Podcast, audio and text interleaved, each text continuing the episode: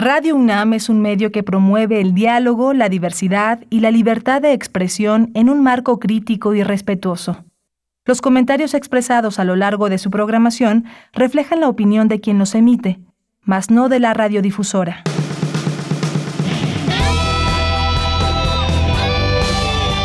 Prisma RU. Relatamos al mundo.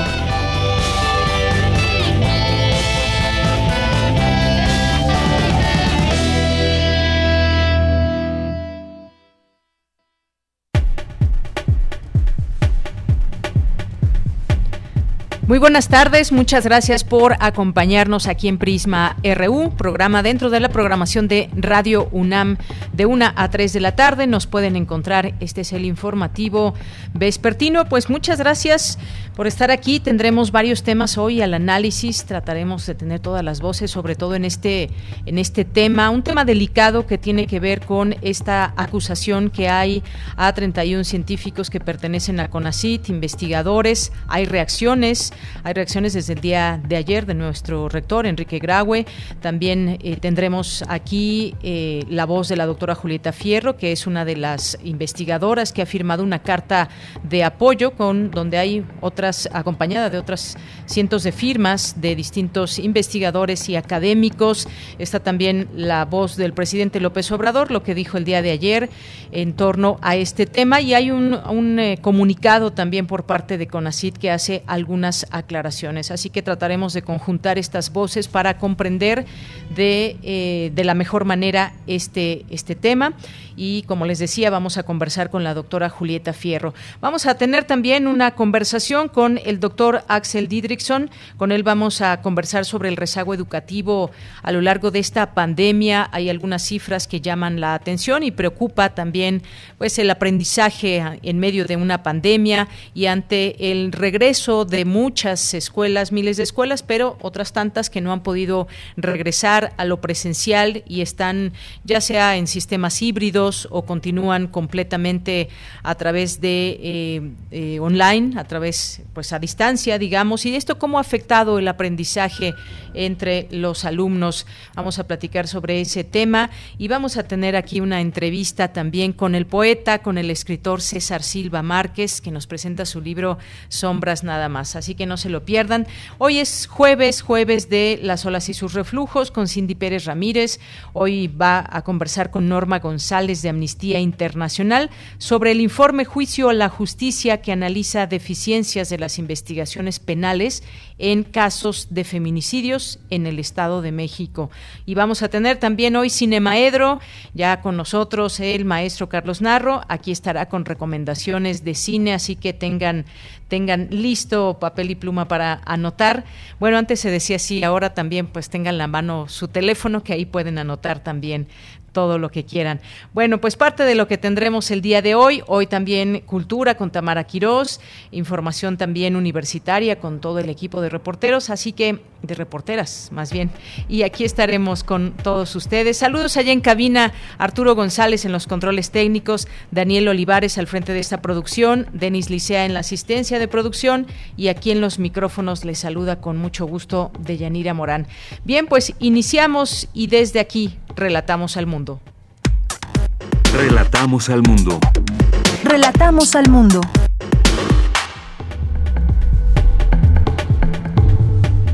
Hoy 23 de septiembre del año 2021, en resumen en la información universitaria, es importante observar cómo intervienen algunos ejes de desigualdad en las capacidades de aspiración en los jóvenes universitarios.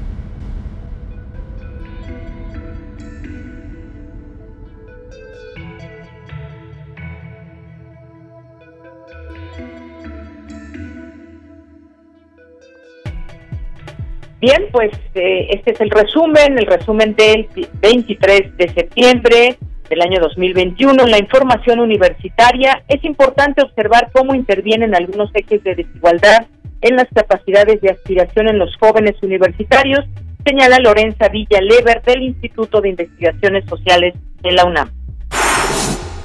Advierte Lucía Álvarez del CEICH que el discurso de individualidad que actualmente se le da a las personas diluye las obligaciones del Estado. La pandemia ha evidenciado que se requiere revisar a profundidad y en cada situación los planes y programas de estudio, señaló Lourdes Keviar Nader del Instituto de Investigaciones sobre la Universidad y la Educación. Al participar en el seminario Litigio Estratégico contra productores y distribuidores de armas, el canciller Marcelo Ebrard dijo que la disponibilidad de armas estadounidenses en nuestro país tiene que ver con los altos niveles de violencia en México. En la información nacional, el presidente Andrés Manuel López Obrador negó que exista una confrontación con Estados Unidos por pedirle que retire el bloqueo a Cuba. Reiteró que su gobierno se ajusta a los principios de política exterior que establece la Constitución.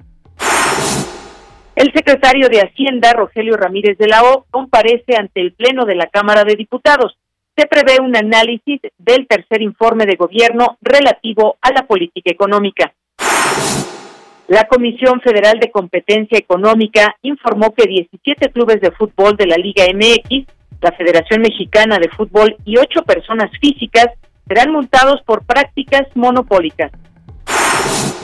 Y en la información internacional, el enviado especial del gobierno de Joe Biden para Haití renunció en protesta por las expulsiones inhumanas de migrantes haitianos. Los ganadores del Premio Nobel de Literatura y los de Física, Química, Economía y Medicina de 2021 recibirán el galardón en sus países de residencia y no en Estocolmo por segundo año consecutivo debido a la pandemia de COVID-19, anunció hoy la Fundación Nobel. Hoy en la UNAM, ¿qué hacer y a dónde ir?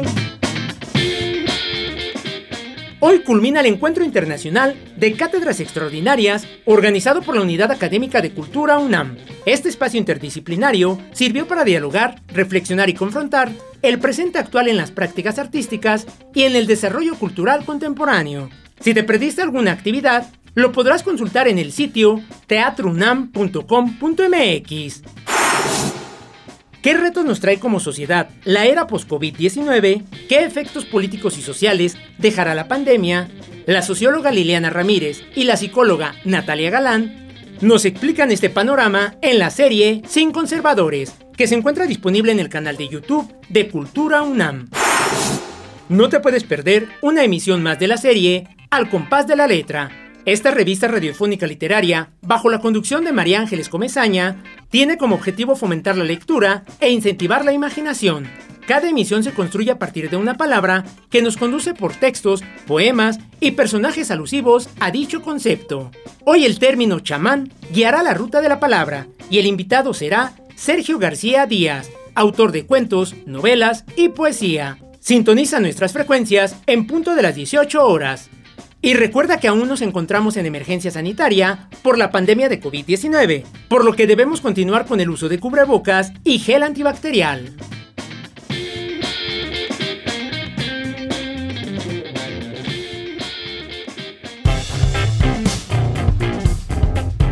Campus RU Bien, pues entramos a nuestro campus universitario de este día. Me voy a enlazar con mi compañera Dulce García. Necesario no deslindar al Estado de sus obligaciones respecto de la ciudadanía. ¿Qué tal, Dulce? Buenas tardes. Adelante. Mira, muy buenas tardes a ti al auditorio. Deyanira, el hecho de que el Estado continúe siendo una pieza clave para la articulación y circulación del capital y que sus funciones estén cada vez más puestas al servicio del mercado deja ver una clara tendencia a la reducción de lo público y un beneficio y protección hacia lo privado, aunque curiosamente se atente contra algunos principios clave del mismo liberalismo. Estas y otras propuestas de Yanira las consideró la doctora Lucía Álvarez, académica del Centro de Investigaciones Interdisciplinarias en Ciencias y Humanidades de la UNAM, al señalar que en la actualidad hay una exaltación actualizada y reconvertida de los principios más clásicos del liberalismo que refieren a recuperar la idea de la libertad individual, la propiedad privada, la ganancia y el libre la libre competencia, pero que también conlleva un desdibujamiento del Estado de Derecho, de la no protección jurídica legal, así como una omisión de lo que el mismo liberalismo establece como los derechos universales. Escuchemos parte de su análisis. Todo esto traducido a un nuevo lenguaje, ¿no? Que es el de la responsabilidad individual y el hacerse cargo cada quien de sus necesidades y su condición de existencia. Esto nos lleva a eh, la, la conclusión de que cada individuo debe responder a sus acciones y al mismo tiempo responsabilizarse de su bienestar. Eh, hay, en ese sentido, un traslado cada vez más evidente de lo que antes era lo público del Estado, el sistema de protección social, salud, educación, atención sanitaria, asistencia social y pensiones, por ejemplo, ¿no? A ser una competencia básica actualmente del individuo. Y bueno, Deyanira, en el marco del seminario Ciudadanía, Nuevas Precariedades y Acción Colectiva que organiza el CEIC, la doctora Lucía Álvarez brindó la conferencia Trabajo, Precariedad y Ciudadanía en la Era Digital, el retorno al individuo en el modelo neoliberal. Ahí la académica dijo que está emergiendo un nuevo tipo de ciudadano sustentado en la asunción de un yo responsable que no se hace a través de las relaciones sociales mutuas, sino a través de realizarse a sí mismo, por lo que es depositario de nuevas obligaciones y deberes. Así pues, dijo, antiguos beneficios como la seguridad social que debería brindar el Estado han sido sustituidos por una suerte de privatización de la autogestión del riesgo de la vida de los propios ciudadanos. Escuchemos. De lo que se trata es que el ciudadano, el individuo, ahora debe asegurarse a sí mismo ante posibles riesgos futuros, ¿no? Como el desempleo, la enfermedad, la vejez, todo lo cual cada vez adquiere eh, más en calidad de obligación privada, en el entendido de ser además todo esto producto de una elección individual. O sea, el lenguaje del neoliberalismo en, en términos del ciudadano va por ese lado, ¿no? Y bueno, Dayanira, pues Lucía Álvarez finalmente advirtió que este discurso de individualidad que se le da a las personas diluye cada vez más las obligaciones del Estado ante esos individuos y que la idea de derecho desaparece de este lenguaje de forma muy invisible, por lo que las personas pierden su estatus de ciudadanos y adquieren una nueva nomenclatura en la que pasan a ser clientes, socios, autogestores o consumidores y nada más. Esta es la información de Yanis. Muchas gracias, gracias Dulce García por esta información. Muy buenas tardes. Gracias a ti, buenas tardes. Bien, pues ahora en un momentito más vamos a irnos con mi compañera Virginia Sánchez. Vamos a conversar con ella, ya nos tiene esta información sobre las aspiraciones que están vinculadas a las desigualdades sociales, asegura investigadora del Instituto de Investigaciones Sociales de la UNAM. Y bueno, pues seguir hablando sobre este tema de desigualdades, sin duda, pues es importante visto desde este plano de las investigaciones sociales también estas aspiraciones de las cuales nos hablan ahora. Y bueno, que en un momento más nos tendrá estos detalles mi compañera Virginia Sánchez, como parte también de todas estas eh, coberturas que se siguen haciendo y esos trabajos que derivan de eh, pues este esfuerzo diario de nuestra universidad y en donde pues aquí a través de este informativo, a través de nuestra programación que hay a través de Radio UNAM, pues les acercamos también estas posibilidades de pues seguir nosotros con este, este trabajo eh, continuo que hay desde nuestra UNAM. Voy contigo, Vicky, muy buenas tardes, adelante. Hola, ¿qué tal, de ella? Muy buenas tardes a ti y al auditorio de Prisma RU.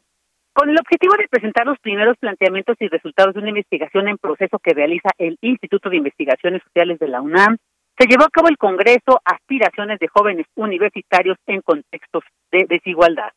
Lorenza Villalever, una de las coordinadoras de este Congreso, señaló que la idea de fondo es que aunque la construcción del futuro deseado es muy importante para la juventud, no todos los jóvenes tienen las mismas aspiraciones ni la misma capacidad de aspirar y no se conocen cuáles son esos anhelos y cómo se expresan sus diferencias. Escuchémosla. Si se ve el futuro como una legítima aspiración de cambio hacia una vida mejor, la esperanza hace posible la disposición y la capacidad para atreverse en lo que aún no se ha logrado.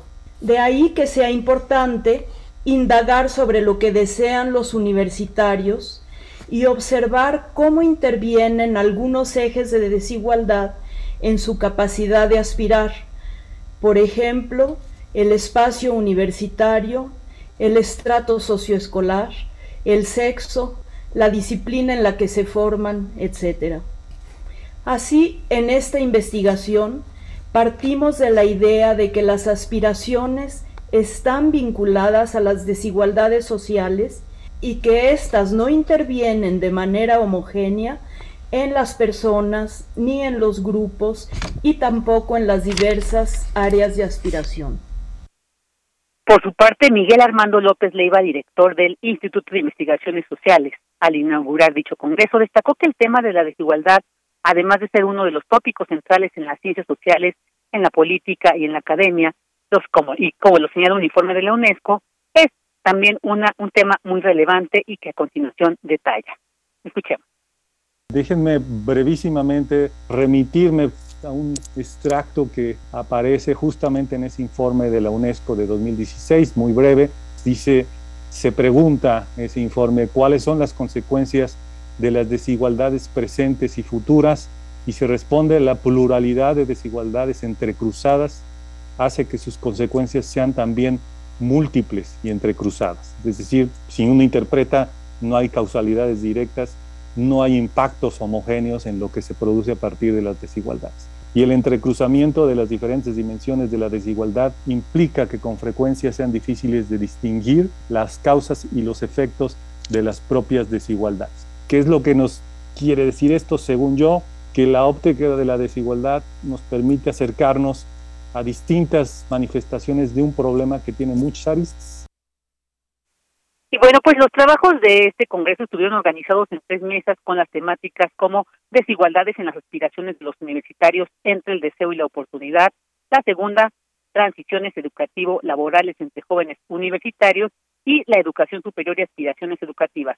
Todas ellas se pueden conocer a través del canal de YouTube de este instituto. De ella, este es el informe. Vicky, muchísimas gracias por la información y muy buenas tardes. Buenas tardes. Bien, pues continuamos ahora con Cristina Godínez. La UNAM y la Secretaría de Relaciones Exteriores unen esfuerzos para estudiar y desarrollar propuestas que mejoren la seguridad nacional. Adelante, Cristina. Buenas tardes, Yanira. Un saludo para ti y para el auditorio de Prisma RU. La Facultad de Derecho de la UNAM organizó el seminario Litigio Estratégico versus Productores y Distribuidores de Armas. En la inauguración, el director de la facultad, Raúl Contreras Bustamante, dijo que al existir una regulación fuerte en nuestro país sobre el uso y portación de armas, cobra relevancia la iniciativa de la Cancillería mexicana, que apunta a la perspectiva internacional del combate al flujo de armas ilegales. La idea de este encuentro es poner a la disposición y apoyo de esta gran comunidad jurídica y académica de la Facultad de Derecho para que aporten todos sus conocimientos y fortalezcan esta relación estratégica que tenemos con la Cancillería y la facultad. El canciller Marcelo Ebrard en su mensaje señaló que una de las razones principales de que los niveles de violencia en México hayan incrementado de manera consistente a partir de principios de siglo es la disponibilidad de armas que provienen principalmente del vecino país del norte. Este litigio estratégico lo vemos como una defensa sustantiva para México en cuanto a la narrativa y la explicación del fenómeno delictivo y la violencia, porque es parte sustantiva de lo que estamos viviendo, de la violencia. Dicho de otro modo, Estados Unidos y en particular las empresas fabricantes de armas en ese país son corresponsables de lo que estamos viviendo en nuestro país. Por su parte, el consultor jurídico de la Secretaría de Relaciones Exteriores, Alejandro Celorio, explicó que en torno al litigio hay otros resultados positivos como el combate al tráfico ilícito y la inmoralidad de las empresas que se benefician económicamente por la manufactura, distribución y venta de armas. Las empresas dedicadas a la manufactura, distribución y venta de armas se benefician económicamente a costa de la muerte, de las lesiones y de la sensación de inseguridad que vivimos los mexicanos y las mexicanas en este país. Marlex Ríos Nava de la Facultad de Derecho comentó que cada año se trafican ilegalmente a nuestro país más de millón y medio de armas que se utilizan en actividades ilícitas. Deyanira, este es mi reporte. Buenas tardes. Gracias, Cristina. Muy buenas tardes. Relatamos al mundo. Relatamos al mundo. Tu opinión es muy importante. Escríbenos al correo electrónico prisma.radiounam@gmail.com. Continuamos una de la tarde con 23 minutos. Vamos a entrar a esta, este tema que tiene que ver con el CONACIT y lo que se ha sabido en las últimas horas, luego de darse a conocer esta información en torno a 31 exfuncionarios, investigadores y científicos. Eh, hay un señalamiento en su contra, una investigación por parte de la eh, Fiscalía General de la República, a miembros del CONACIT, acusan, eh, acusan que se trata de persecución. Y es que este miércoles, el día de ayer, el presidente Andrés Manuel López Obrador confirmó este caso contra los científicos y exfuncionarios por presuntos malos manejos de recursos y este hecho pues ha desatado una gran polémica y distintas declaraciones. Por una parte, pues está este señalamiento, delincuencia organizada, lavado de dinero, peculado y uso ilícito de atribuciones y facultades. Eh, la Fiscalía eh, estas razones, por estas razones, la Fiscalía General de la República solicitó orden de aprehensión contra, contra 31 exfuncionarios investigadores y científicos por 244 millones de pesos que durante seis años otorgó el CONACIT al Foro Consultivo Científico y Tecnológico.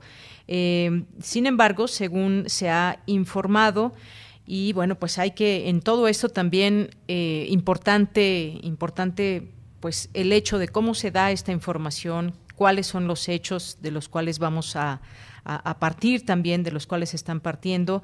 Se habla de que un juez, también se ha dicho a través de los medios de comunicación, un juez federal negó las órdenes de aprehensión solicitadas por la FGR contra 31 académicos, científicos y exfuncionarios. Y según la indagatoria de la Fiscalía, los integrantes del foro recibieron recursos de manera ilegal por parte del CONACIT durante el gobierno de Enrique Peña Nieto. Eh, el día de ayer, en la conferencia matutina, el presidente López Obrador confirmó la existencia de esta investigación contra los científicos por presuntos malos manejos de recursos en el CONACIT y que serán los jueces quienes resuelvan estas denuncias interpuestas. Y pues esto es parte de lo que ha de lo que ha sucedido obviamente este tema pues ha tomado una postura muy importante, una posición muy importante en redes sociales, en distintos medios de comunicación, también en donde integrantes de la comunidad científica y académica, así como legisladores y estudiantes se han pronunciado contra en contra del caso, señalan que es una persecución por parte de la Fiscalía cuyo titular es Alejandro Hertz Manero, por lo que demandan que se detenga. Y bueno, dentro de todo esto también hubo una declaración de nuestro rector Enrique Graue. Vamos a escuchar esta declaración que hizo el día de ayer. Vamos a escuchar al rector. Creo que es inevitable, antes de iniciar lo relativo a este evento, y ante la precreciente preocupación y desasosiego que ha surgido entre integrantes de la comunidad académica nacional por este despropósito, por esta acusación inconcebible de asociación delictuosa que debemos manifestarnos.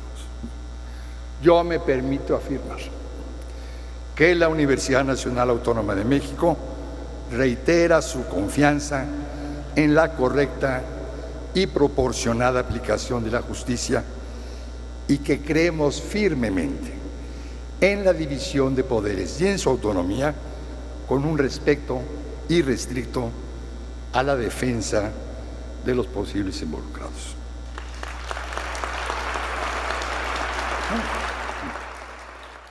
Bien, pues ahí las palabras del rector Enrique Grau en torno a esto. Y hay una carta también que cientos de académicos, eh, científicos, eh, pues han, han firmado y en donde pues ahí señalan eh, su rechazo a estas acciones de represión, convocan a la comunidad académica a unirse a esta demanda solidaria. Como le digo, son cientos de eh, investigadores, académicos que han eh, respaldado esta postura de esta, de esta carta donde se pues explica esta situación. Hay un rechazo a la persecución de los académicos y también, pues en este marco, uno de los firmantes, que es el doctor Antonio Lascano, eh, pues nos dijo lo siguiente a declaraciones a Prisma RU. Adelante.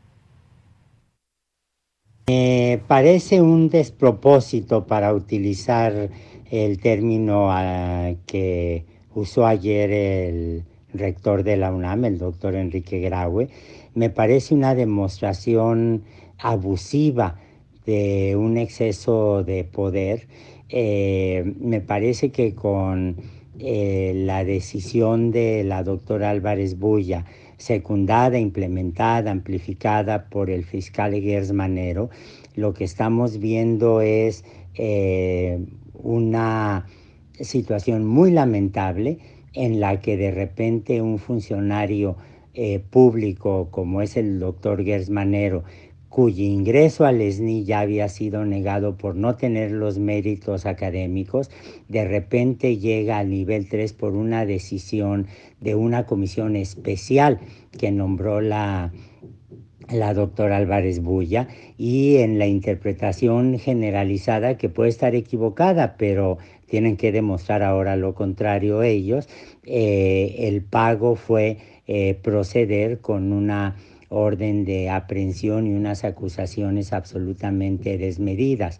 Creo que eh, si uno piensa en el desastre burocrático, en la falta de una eh, eh, claridad de los objetivos científicos que debe tener con así que es responsabilidad de la doctora Álvarez Bulla, ella en este momento hay que verla como una derrotada política y como una persona que ha perdido toda autoridad moral para ser la representante del el Estado ante la comunidad científica. Y escuchamos fuertes declaraciones del doctor Antonio Lascano. En esta carta, eh, los firmantes pues hacen, como decía, este recuento este, sobre ese supuesto delito, según la Fiscalía, que fue la entrega eh, ordinaria de recursos que provenían del presupuesto de egresos de la Federación por parte del CONACIT para el funcionamiento del foro consultivo. Y bueno, pues también tenemos ya en la línea telefónica, eh, la hemos contactado a la doctora Julieta Fierro, física astrónoma investigadora, divulgadora mexicana, divulgadora de ciencia. Doctora, bienvenida, muy buenas tardes. Muchas gracias, gracias por, por abordar este tema tan, tan triste, tan lamentable, donde pues, se quiere castigar a personas pues sin evidencia palpable, qué horror. Doctora, pues efectivamente queremos traer aquí distintas voces que nos lleven a tratar de comprender esta, esta situación. Todavía tenemos por ahí un, un audio en un momento más lo escucharemos del presidente López Obrador, lo que dijo el día eh, de ayer, y también la, postura de, de, CONACIT. Hay un comunicado también que hoy justamente se publica. Pero de entrada, doctora, yo le preguntaría a usted, pues también su opinión sobre estos eh, señalamientos, acusaciones que hace la Fiscalía General de la República en torno a este grupo de investigadores que pues han sido señalados. Al principio lo decía porque eh, delitos, presuntos delitos. Cuénteme, por favor.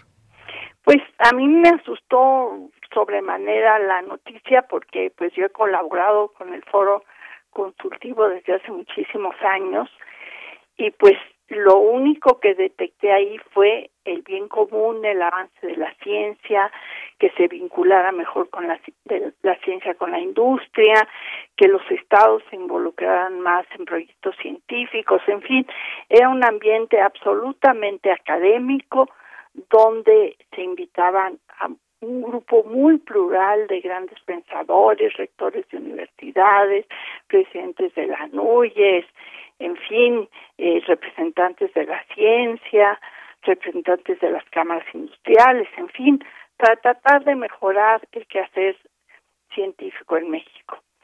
Ahora, eh, pues yo estaba ahí presente cuando se, se, decidió no darle dinero al Foro Consultivo de Ciencia, realmente por una cosa bastante ridícula. Eh, yo creo que había un pleito personal de alguna manera de de la doctora Bulla y encontró un hueco legal donde decía que el foro consultivo AC no podía recibir eh, eh, dinero de CONACIT. Pero el foro consultivo sigue, o sea, sigue y ya hay uno nuevo sin la AC, pero bueno. Y yo creo que el problema era pues que había crítica por parte del foro consultivo a algunas eh, políticas científicas del país. Pero yo creo que esta esto de querer mandar a las personas al Moloya por malos manejos me parece horripilante. Que es que te diga, yo creo que el daño moral es espantoso.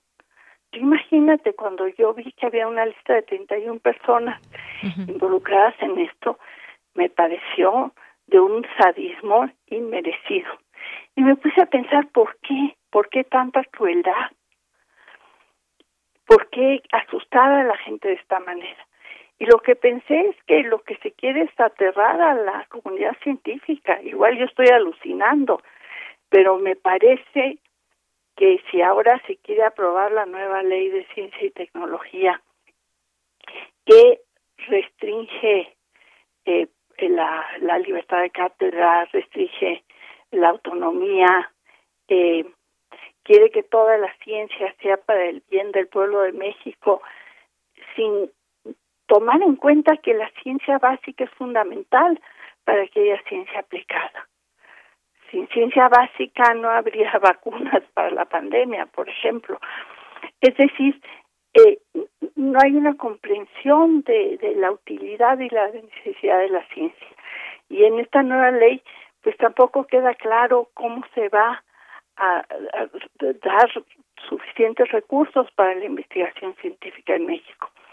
Entonces yo creo que aterrorizar al mundo de la ciencia pues va a ayudar a que transite esta ley y de que nadie se quiera oponer por miedo a una represalia de esta magnitud. Imagínate, este, terminar al Moloya, yo me parece, pues sí, como dice el rector, un despropósito. Un despropósito, doctora.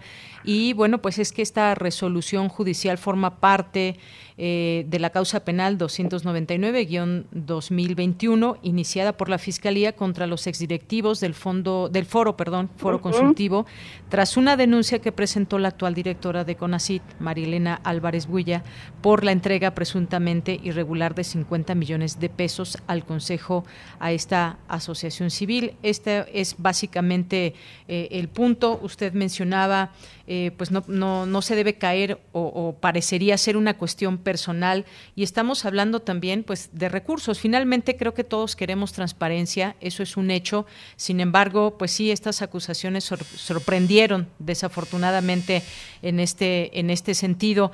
Eh, doctora, pues eh, hay un, si me acompaña por favor a escuchar este audio de lo que dijo el día de ayer el presidente López Obrador y regresamos. Adelante porque se presume que hubieron malos manejos de recursos en el CONACIT. Sin embargo, esto lo va a resolver el juez y el que nada debe, nada teme.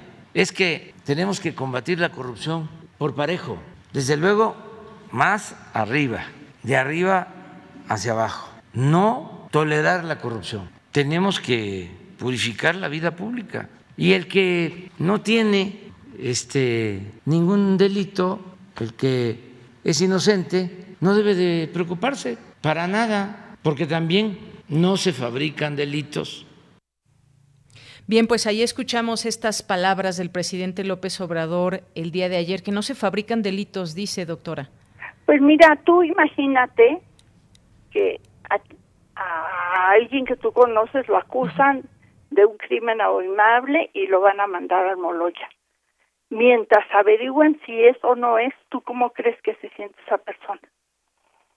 Entonces, ¿cómo crees que se siente la doctora Dutrenit, que, cuya investigación era estudiar el Foro Consultivo de Ciencias? Ella es una investigadora de la UAC, fue directora del foro no antes de la doctora Tagüeña, sino antes del doctor Franco. Imagínate cómo se siente. ¿Tú crees el daño moral que le están causando aunque ella no sea culpable de absolutamente nada. Eh, tal vez lo fue, yo creo que no, pero bueno, vamos a suponer que lo fuera, el daño moral de, de esto que están haciendo los dadores de justicia, a mí me parece que es muy injusto. Doctora, está también un, un comunicado que eh, da a conocer CONACIT en su, en su página. Eh, me gustaría leerlo también, compartirlo con nuestro público eh, y que usted también lo pueda escuchar, doctora. Por favor. Este consejo que tiene fecha del día de ayer, 22 de septiembre, había dicho hoy, es de ayer, 22 de septiembre, dice el Consejo Nacional de Ciencia y Tecnología expresa su total rechazo a la ola concertada de desinformación en medios y redes sociales en alusión a unas y lo pone entrecomillado, órdenes de aprehensión en contra de científicos, cierra comillas. Sin duda, esta andanada en los medios tiene la intención de crear confusión, polarizar y generar incertidumbre o temor en la comunidad científica. En el CONACIT trabajamos para fortalecer y beneficiar a la comunidad científica de México, así como para reforzar la soberanía del país. Lo hacemos bajo los principios del humanismo, la ética, la honestidad, la defensa de los derechos humanos, el diálogo, la inclusión social y el respeto a la libertad de pensamiento y de investigación. El CONACIT de la Cuarta Transformación beneficia cada año a más de 130 mil jóvenes becarios e investigadores. En esta administración se ha ejercido un apoyo histórico para impulsar el desarrollo de la investigación en ciencia de frontera, con más de 2 mil millones de pesos ya asignados para que la ciencia prospere, para que dé frutos en beneficio de las y los mexicanos y de la humanidad. El CONACIT ha articulado las capacidades científicas y tecnológicas del país y apoyado a las y los científicos mexicanos que hicieron posible el diseño y fabricación de más de mil ventiladores de alta calidad biomédica con los que se han atendido a más de 12 mil pacientes de COVID-19 y lo hicieron en tiempo récord. Gracias a ellas y ellos tenemos desarrollos vacunales propios contra el virus SARS-CoV-2 y otras enfermedades, por citar unos ejemplos que contribuyeron con la soberanía científica e independencia tecnológica de México. De conformidad con la normativa vigente y los principios del Gobierno federal, es obligación del Consejo el asegurar que los recursos públicos dedicados a la ciencia y la tecnología sean ejercidos de manera eficiente, efectiva, honesta, austera, transparente y que se otorguen de manera directa, sin conflicto de intereses ni intermediarios. En este contexto es preciso recordar que en 2019 el CONACIT mantuvo un proceso de diálogo con la Asociación Civil Privada Foro Consultivo, Científico y Tecnológico ACE, que exigía al Consejo recursos anuales por 50 millones de pesos, bajo los principios de la austeridad republicana y acorde con los lineamientos establecidos por el Ejecutivo Federal. El CONACIT ofreció apoyar a esta asociación con un monto modesto y suficiente para la realización de actividades pertinentes y sustantivas, el cual fue rechazado por el foro y en cambio interpuso un recurso de amparo y judicializó el caso. Durante el proceso judicial y defensa del CONACIT se hicieron evidentes posibles irregularidades ejecutadas a través de asignaciones directas millonarias a favor del foro desde distintos fideicomisos del CONACIT. Como consecuencia, la Unidad de Asuntos Jurídicos del CONACIT presentó una denuncia de hechos sin señalar a persona alguna ante el Ministerio Público y el órgano interno de control. Ya voy a terminar. Es preciso señalar que ante cualquier presunto acto indebido en agravio del erario y posible daño patrimonial, es obligación jurídica y ética del CONACIT el hacerlo de conocimiento de las autoridades competentes, tanto administrativas como penales. Son estas y no el CONACIT quienes cuentan con las atribuciones para investigar y dar seguimiento jurídico que corresponda. Las acciones que emprendan estas instancias no son responsabilidad ni atribución del CONACIT. Y cierra con este último párrafo. Reiteramos que el CONACIT, en CONACIT estamos comprometidos y empeñados en apoyar a nuestros colegas, a las y los estudiantes de posgrado para coordinar el desarrollo humanístico, científico y tecnológico en beneficio del país y de todas y todos los mexicanos. Eso es lo que dice CONACIT. Quise leerlo completo, doctora, porque pues no quitarle ni un punto ni coma y que se tenga también, digamos, esa voz, ese comunicado eh, de CONACIT.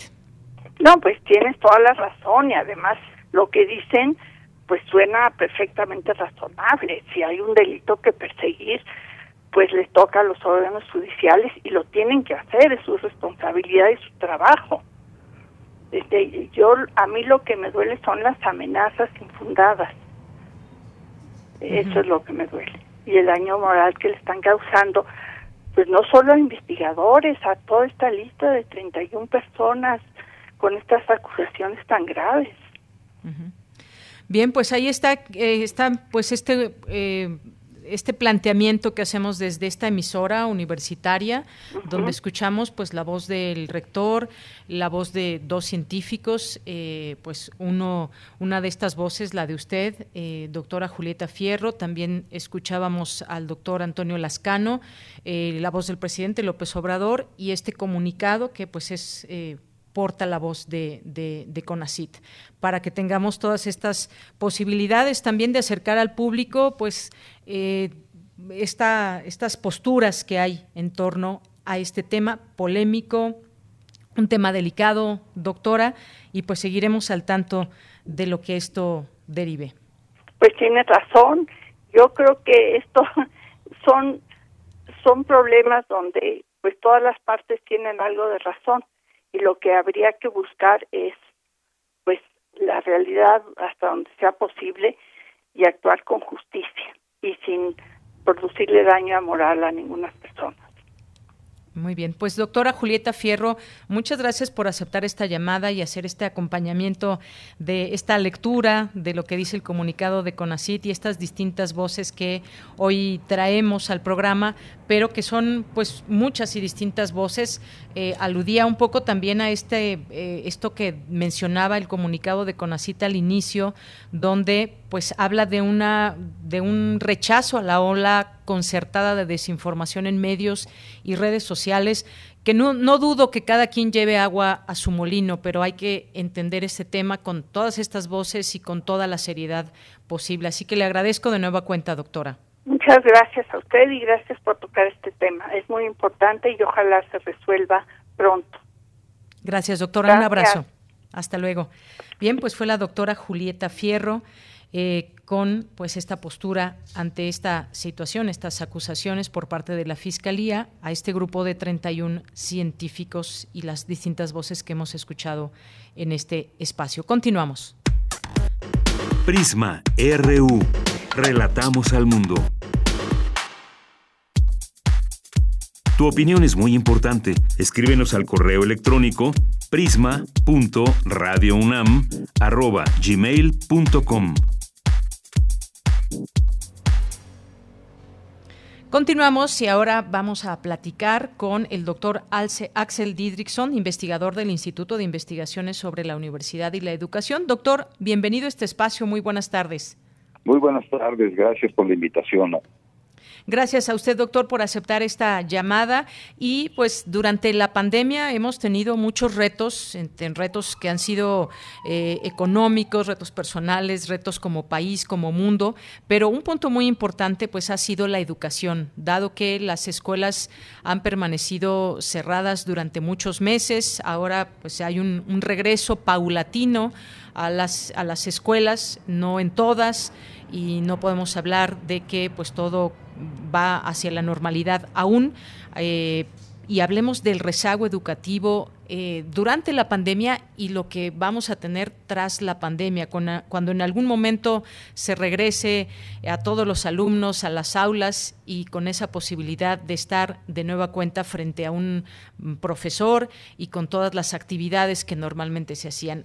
Eh, ¿Cómo ve usted este tema? ¿Qué tan grave es el rezago educativo? Eh, en el marco de la pandemia? Tremendo, eh, y desde, sobre todo desde dos puntos de vista.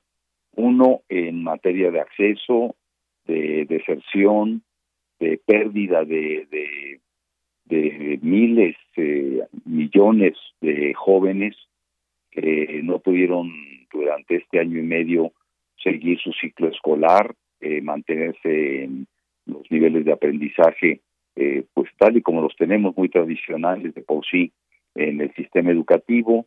Eh, es decir, aquí hay un gran problema, por supuesto, que hay que resarcir en la pospandemia. Y el otro gran problema fuerte también estructural, estratégico para nuestro país, fue la crisis en el terreno del conocimiento.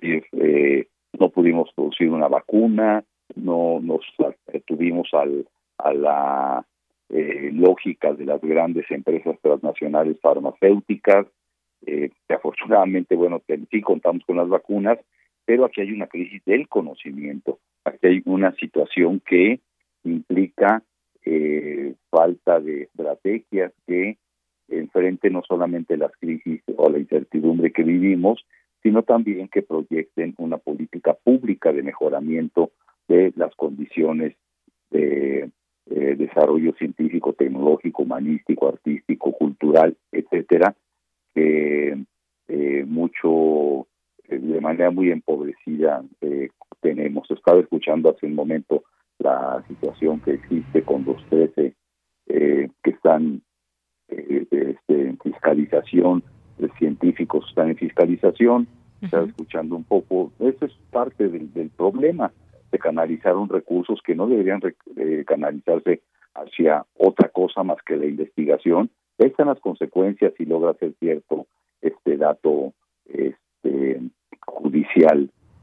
Entonces, en el primer orden, eh, eh, los datos son verdaderamente abrumadores, como educadores y como comunicadores, aprovechando este espacio.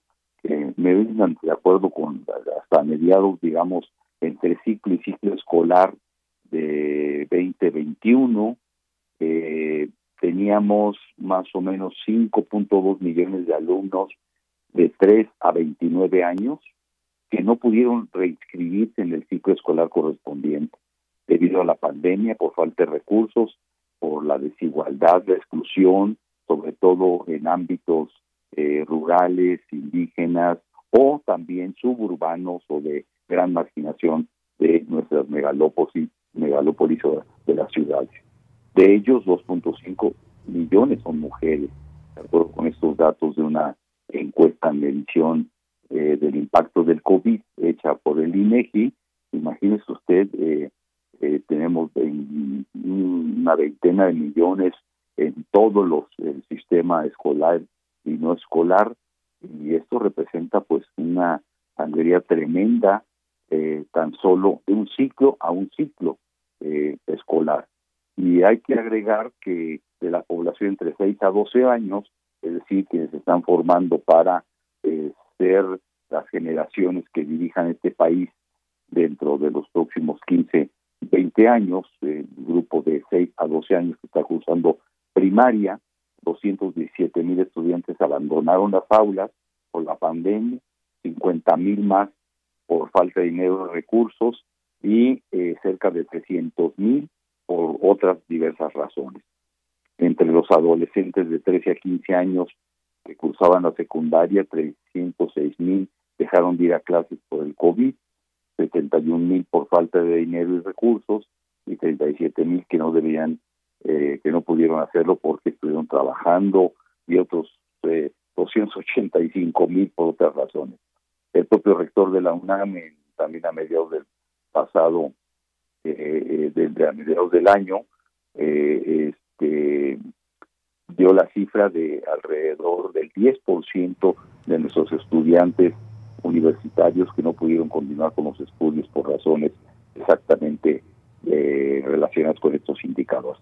Pues vea usted el tamaño tan solo de la pérdida generacional de miles y miles de niñas, niños, jóvenes en lo general eh, en el sistema educativo que pues por estas razones no pudieron continuar sus estudios y el rezago pues se incrementa porque por si teníamos apenas tasas eh, por ejemplo en educación superior del 30 30 y tantos por ciento del grupo escolar correspondiente de 18 a 24 años pues esto nos está aumentando y hacia eh, los próximos tres años con el escenario de que la pandemia puede eh, regresar a una cierta normalidad, eh, un regreso ordenado, eh, sano, organizado, prudente hacia la presencialidad, pues este vamos a tener aulas más vacías, eh, problemas, van a continuar los problemas por falta de conectividad,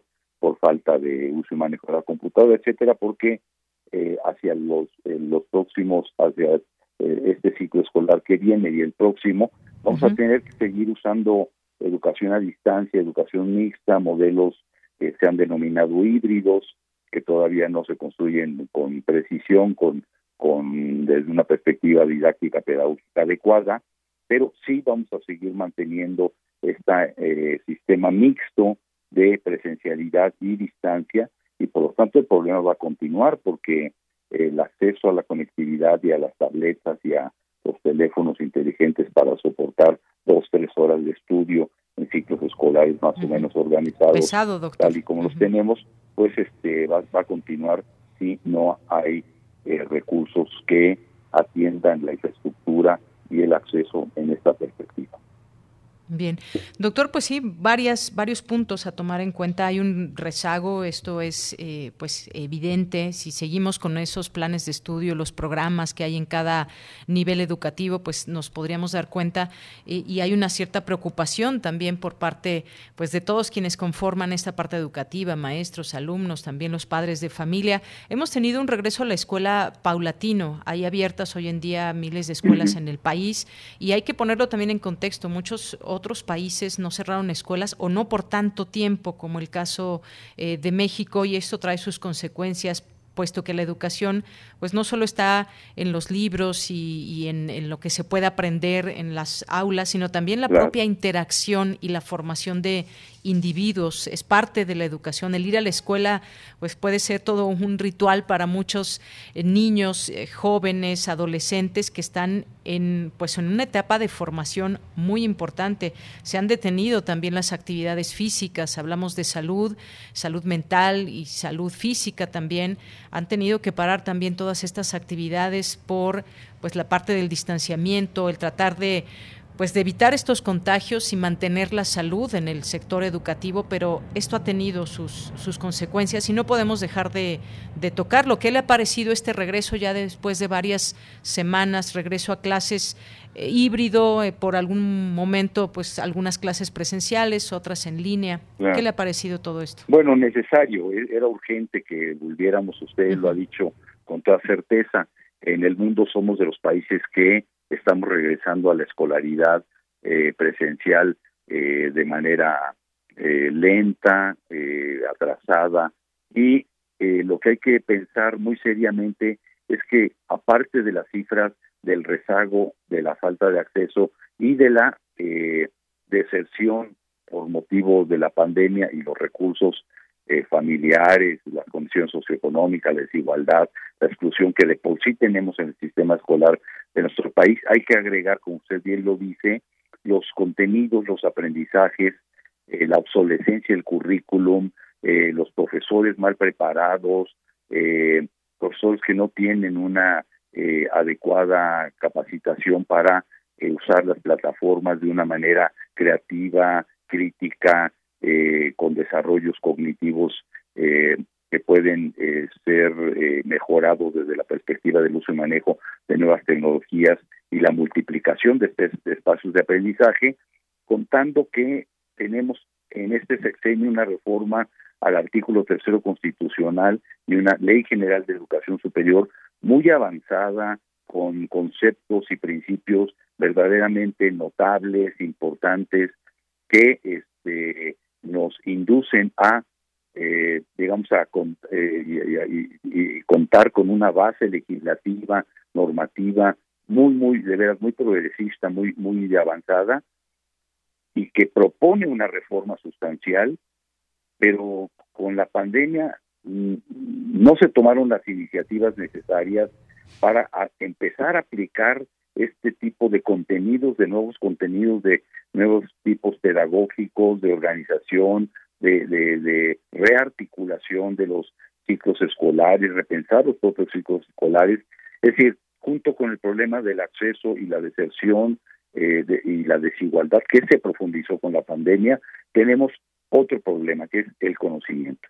Lo que están aprendiendo los chicos, los jóvenes el día de hoy, no es lo que tienen que aprender los jóvenes del, del, del siglo XXI tenemos un retraso en contenidos, en este, eh, habilidades, destrezas, en, en aprendizajes significativos, en competencias, etcétera, verdaderamente alarmante.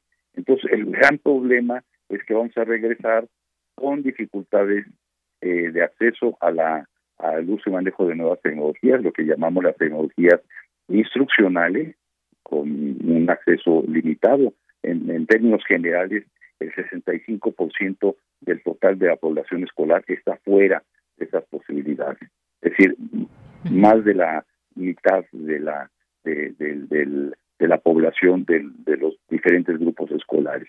Y a eso agréguele que van a regresar a clases tradicionales, eh, tomando apuntes, con un profesor que les va a dictar lo mismo que les ha dictado a otras generaciones durante mucho tiempo, con eh, una muy pésima actualización de contenidos, sin mayores posibilidades de organización curricular y de aprendizajes dinámicos, críticos, sustantivos, que eh, representan pues el futuro y el proyecto de vida de todos los jóvenes eh, y generaciones de nuestro país. Pues ahí hay estos dos problemas que o le entramos desde una perspectiva de política pública muy audaz, muy definida, con recursos. Eh, como usted sabe, ahorita acabamos de conocer, ya está en la Cámara de Diputados, el presupuesto para educación eh, este, hacia el ciclo 22, 2022, y pues el aumento es, eh, eh, no es sustantivo como lo hubiéramos querido que apunte hacia el 8% del Producto Interno Bruto como se había eh, proyectado de forma consecutiva, progresiva, eh, pues claro, debido a las condiciones de crisis también económicas que estamos viviendo, eh, pero de todas maneras la educación pues es el factor de desarrollo clave, no solamente en nuestro país, sino en el mundo, y que si no tomamos las decisiones correctas, pues vamos a perder generaciones de jóvenes eh, hacia los próximos dos, tres, cuatro, cinco años eh, eh, de forma muy alarmante y creo que esto nos debe llamar la atención y qué bueno que usted en su programa lo está tocando de manera fehaciente. Claro, doctor, nos interesa mucho ese tema de la educación y sobre todo ir haciendo ese planteamiento también o qué, nos dicen los expertos como usted, porque quizás debemos explorar y pensar en otras formas de eh, seguir con la educación y desarrollar a los niños y jóvenes en, los distintos conocimientos, pero en otras modalidades. Se nos ha acabado el tiempo, doctor. Ojalá que eventualmente en otro momento podamos seguir platicando de este tema ligado a la educación. Por lo pronto, pues le agradezco mucho su presencia en Prisma RU de Radio UNAM. Con mucho gusto, quedo a sus órdenes. Gracias, doctor. Hasta luego. Buen día. Hasta luego. Buen día, buenas tardes. El doctor Axel Didrickson, investigador del Instituto de Investigaciones sobre la Universidad y la Educación. Pues hemos llegado a las 2 de la tarde. Tenemos que hacer un corte. Regresamos a la segunda hora de Prisma RU. Prisma RU. Relatamos al mundo.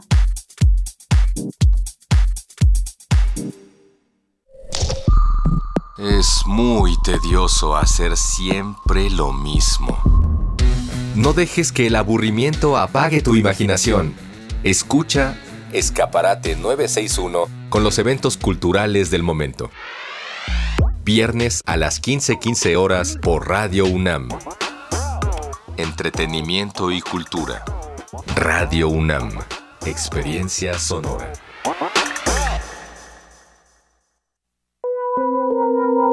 Todo lo que sale de tu boca comunica. Todo lo que sale de tu boca comunica.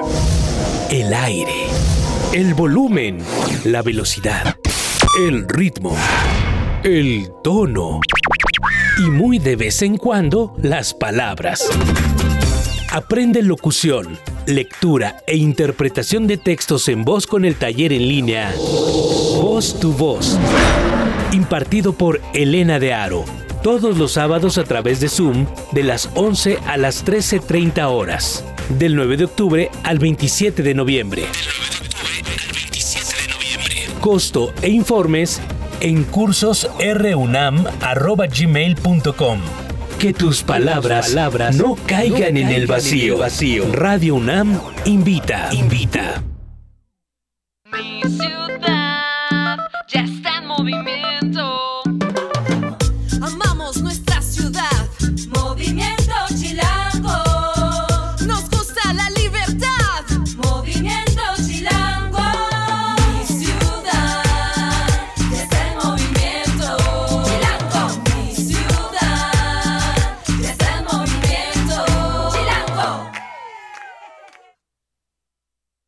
Movimiento Ciudadano. Un libro no termina con el punto final. No es solo la escritura y la corrección. Hay mucho más que un proceso creativo o un arranque de inspiración. Las palabras encierran conocimiento y cultura, pero también gustos y texturas. Los invitamos a probar los sabores y los saberes del lenguaje. Eso, todo eso, es lo que saben las palabras.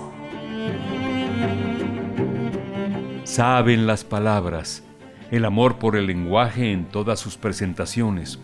Con Laura García, todos los lunes a las 18.30 horas, retransmisión sábados a las 17 horas por el 96.1 de FM y el 860 de AM solo por Radio UNAM. Experiencia sonora.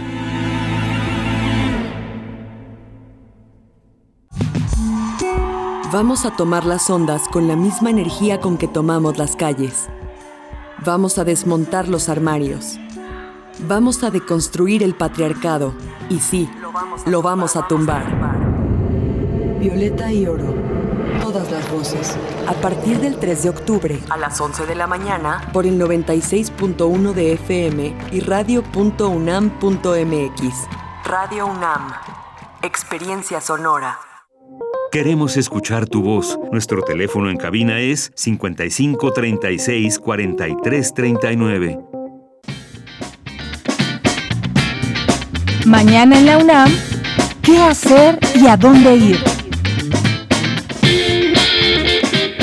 Danza UNAM y la Unidad Académica de Cultura UNAM te invita a participar en el taller Habitajes, prácticas para un habitar poético, que será impartido por el colectivo Giroscopio, Cuerpos, Comunidades, Cuestionamiento, y cuyo objetivo es propiciar reflexiones en torno a la acción de habitar, de modo que los participantes identifiquen posibles caminos hacia un habitar más atento, mediante el reconocimiento de su propio cuerpo. La fecha límite de registro es el próximo 30 de septiembre. Consulta la convocatoria en academiacultura.unam.mx.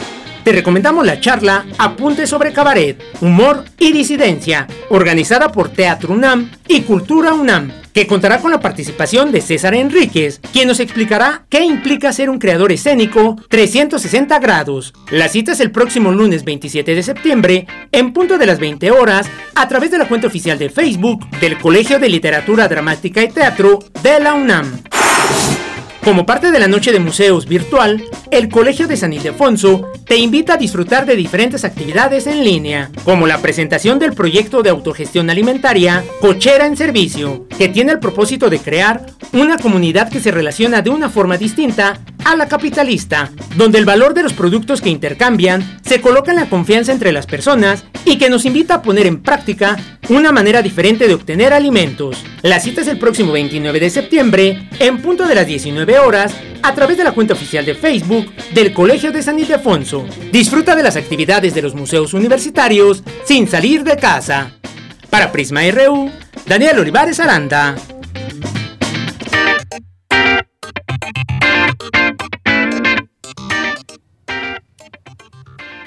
Dos de la tarde con seis minutos. Estamos de regreso. Gracias por continuar aquí en Prisma RU pues mandar saludos también a todas las personas que están aquí pendientes, atentas a través de nuestras redes sociales, arroba Prisma RU en Twitter y Prisma RU en Facebook. Muchas gracias por su atención, por tomarse la molestia de escribirnos algún comentario. Gracias a César Soto, gracias a Mario Navarrete, gracias a Oscar Sánchez, a Jorge Morán Guzmán. Eh, muchas gracias. Nos habla de que tiene 11 años de impartir un seminario de titulación a distancia y efectivamente tenemos un nivel pobre ante el uso de las pero se ha permitido la obsolescencia. Eh, no sirven leyes y acuerdos si la praxis no se da. Sin comunicación de calidad seremos pobres. Gracias por el comentario, Jorge. Gracias eh, también a Oscar que nos dice, bien lo dice la admirada Julieta, se debe resolver jurídicamente sin los daños morales que están existiendo con sentido político este tema sobre los científicos. Gracias, Oscar. También nos dice, es difícil formar una opinión en esto, aún siendo parte de la comunidad universitaria científica. Para mí tampoco es fácil saber lo que pasa con los recursos del CONACIT, lo cual es muy importante para exigir mayor presupuesto para la ciencia como comunidad estudiantil, por ejemplo.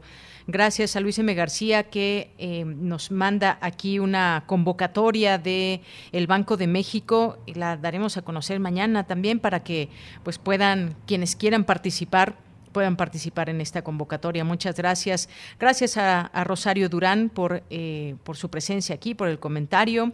Nos, eh, nos menciona también sobre este tema de los científicos. Dice, Gracias a, todo esto, bueno, nos hace aquí algunos comentarios, los cuales agradecemos.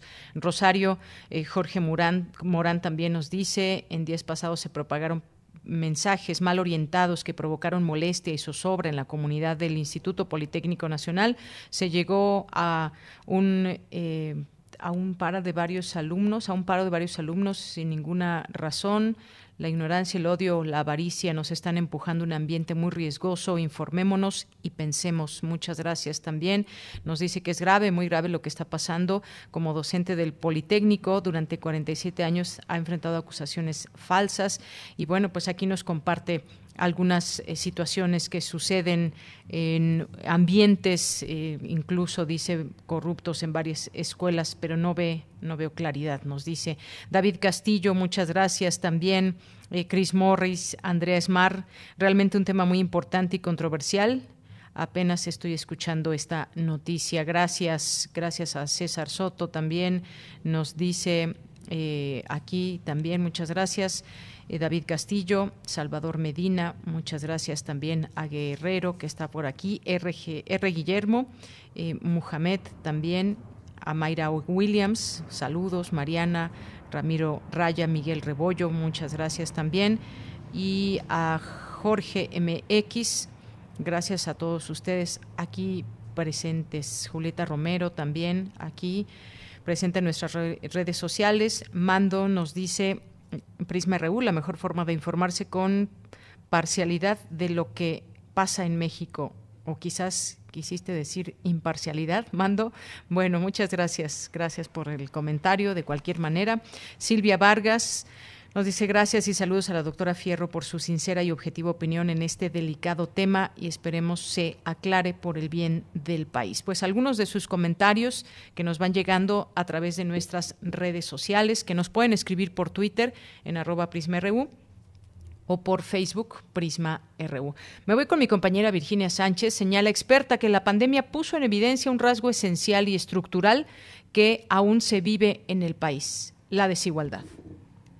Adelante. Hola, ¿qué tal, Deya? Nuevamente muy buenas tardes a ti y al auditorio de Prisma RU. A lo largo de la historia de nuestro país como nación independiente hace dos siglos, en diferentes condiciones y con diversos rasgos, los distintos grupos sociales y políticos han valorado a la educación como la mejor ruta para ser país. En función de las condiciones de la patria, su proyecto y prioridades, así como de las circunstancias internacionales, incluidos los avances científicos y las formas de entender lo educativo, la niñez o el magisterio, la educación se ha ido transformando en los últimos 200 años. Sin embargo, aunque existen numerosos logros en este ámbito, aún persisten diversas deficiencias y rezagos, como el que no se ha logrado garantizar el derecho a la educación para toda la población. Así lo señaló Lourdes Chehai Barnader, del Instituto de Investigaciones sobre la Universidad y la Educación de la UNAM, quien destaca que la pandemia ha puesto en evidencia la desigualdad que también se refleja en la educación, y aunque la cobertura en este ámbito ha crecido, aún hay mucho por hacer. Escuchémosla. Nuestro país y la educación en este país nació con terribles deficiencias y hoy, aún reconociendo muchos logros, sigue teniendo un rasgo esencial y ese rasgo estructural se llama desigualdad. Esa, ahí está, y afecta lo educativo de una manera clara. El tema de cobertura para el grupo de edad, por ejemplo, tenemos una tasa de cobertura que es el 3.8% del grupo de edad, o sea, nada. Poquitito. En cambio, en preescolar ya alcanzamos al 71 y en primaria más del 98 y en secundaria el 83. Media superior empieza a bajar, el 63 y superior en escolarizado tenemos el 35%. La experta detalla que estas cifras son contrastantes por entidad, pues en este mismo ciclo 2019-2020, la cobertura de educación superior en la Ciudad de México alcanzó más de 71%, a diferencia de Chiapas, donde fue de solo 14.7%. Esto indica, dice, que la desigualdad sigue siendo un déficit que se ha hecho más evidente en este contexto. Podemos decir que tenemos un sistema educativo en continuo crecimiento, diverso, complejo, y también muy desigual, por lo que subraya, la pandemia actual ha evidenciado que más allá de una sumatoria de conocimientos enciclopédicos o competencias individuales asociadas al mercado, se requiere que la currícula de todo el sistema educativo nacional sea revisada a profundidad y en cada contexto sociocultural y económico. En ese sentido, dijo, se deben replantear la organización y los contenidos de lo que se enseña en el país. De ella, esta es la información. Muy buenas tardes. Gracias, Vicky. Muy buenas tardes. Nos vamos ahora con mi compañera Cindy Pérez Ramírez. Esta semana, en Las olas y sus reflujos, conversó con Norma González de Amnistía Internacional acerca del informe Juicio a la Justicia que analiza las deficiencias de las investigaciones penales en casos de feminicidio en el Estado de México. Adelante.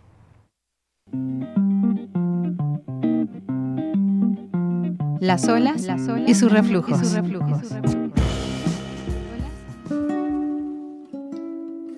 Bienvenidas y bienvenidos a una emisión más de Las olas y sus reflujos. El día de hoy platicaremos con la maestra Norma González Benítez, jefa de la Unidad de Derechos Humanos de Amnistía Internacional, acerca del informe Juicio a la Justicia, deficiencias en las investigaciones penales de feminicidios precedidos de desaparición en el Estado de México. Este documenta la inacción y negligencia de las autoridades, puesto que no inspeccionan correctamente el lugar de los hechos, no resguardan de forma apropiada las evidencias recolectadas y no realizan pruebas periciales o diligencias, causando la pérdida de datos o sustancias y testimonios.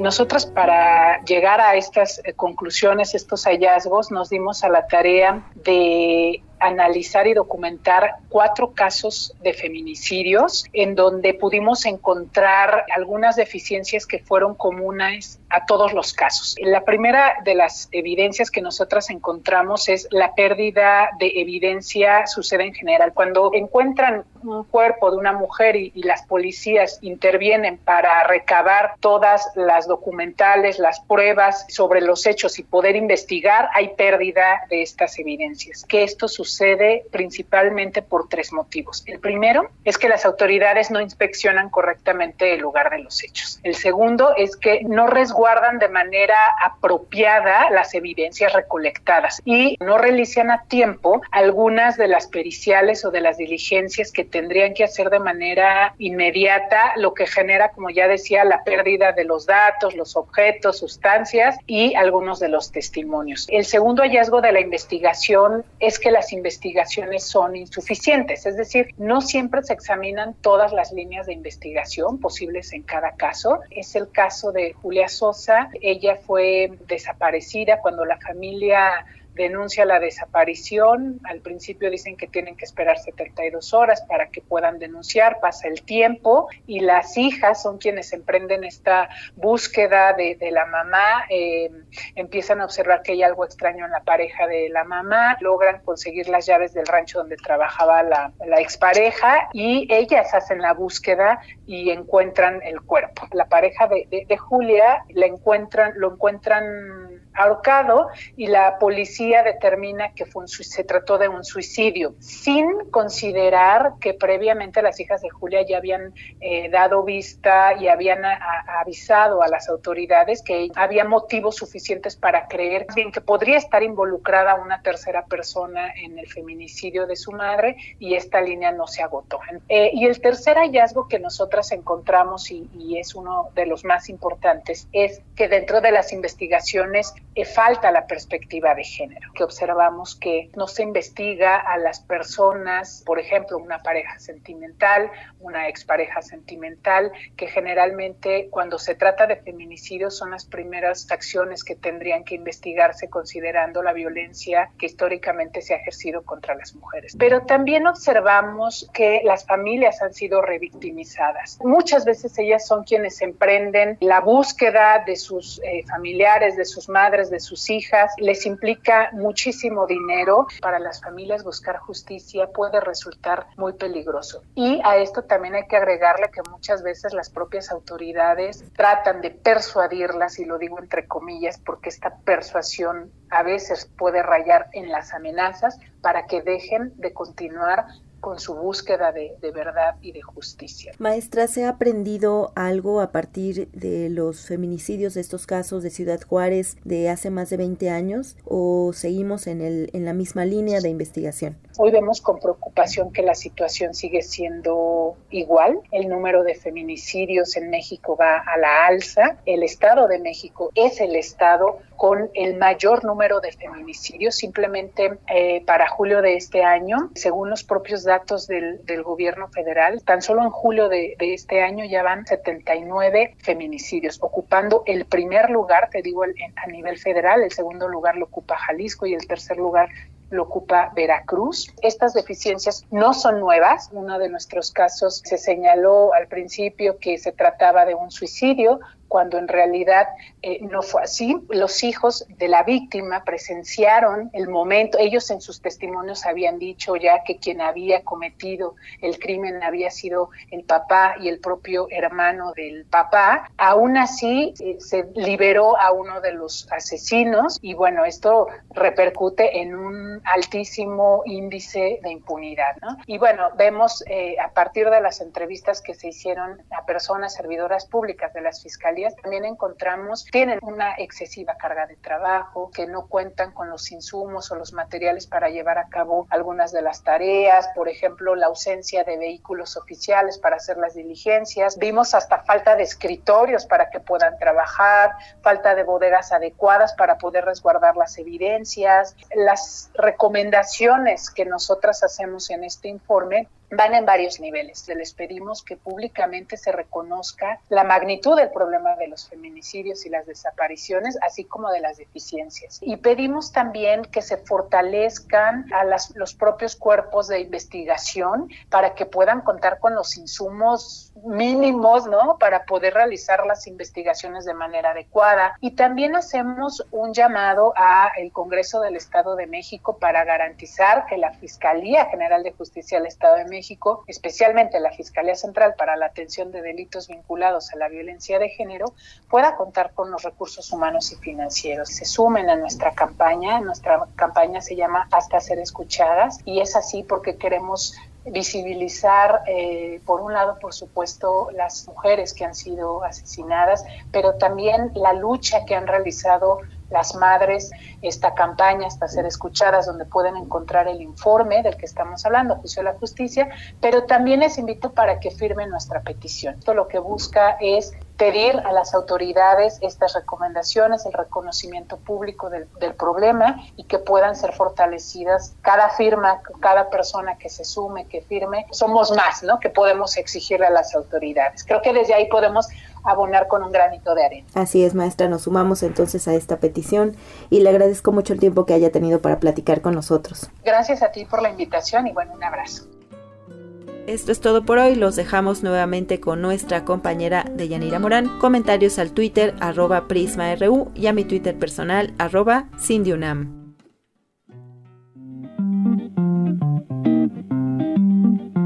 Las olas, Las olas y sus reflujos. Y sus reflujos.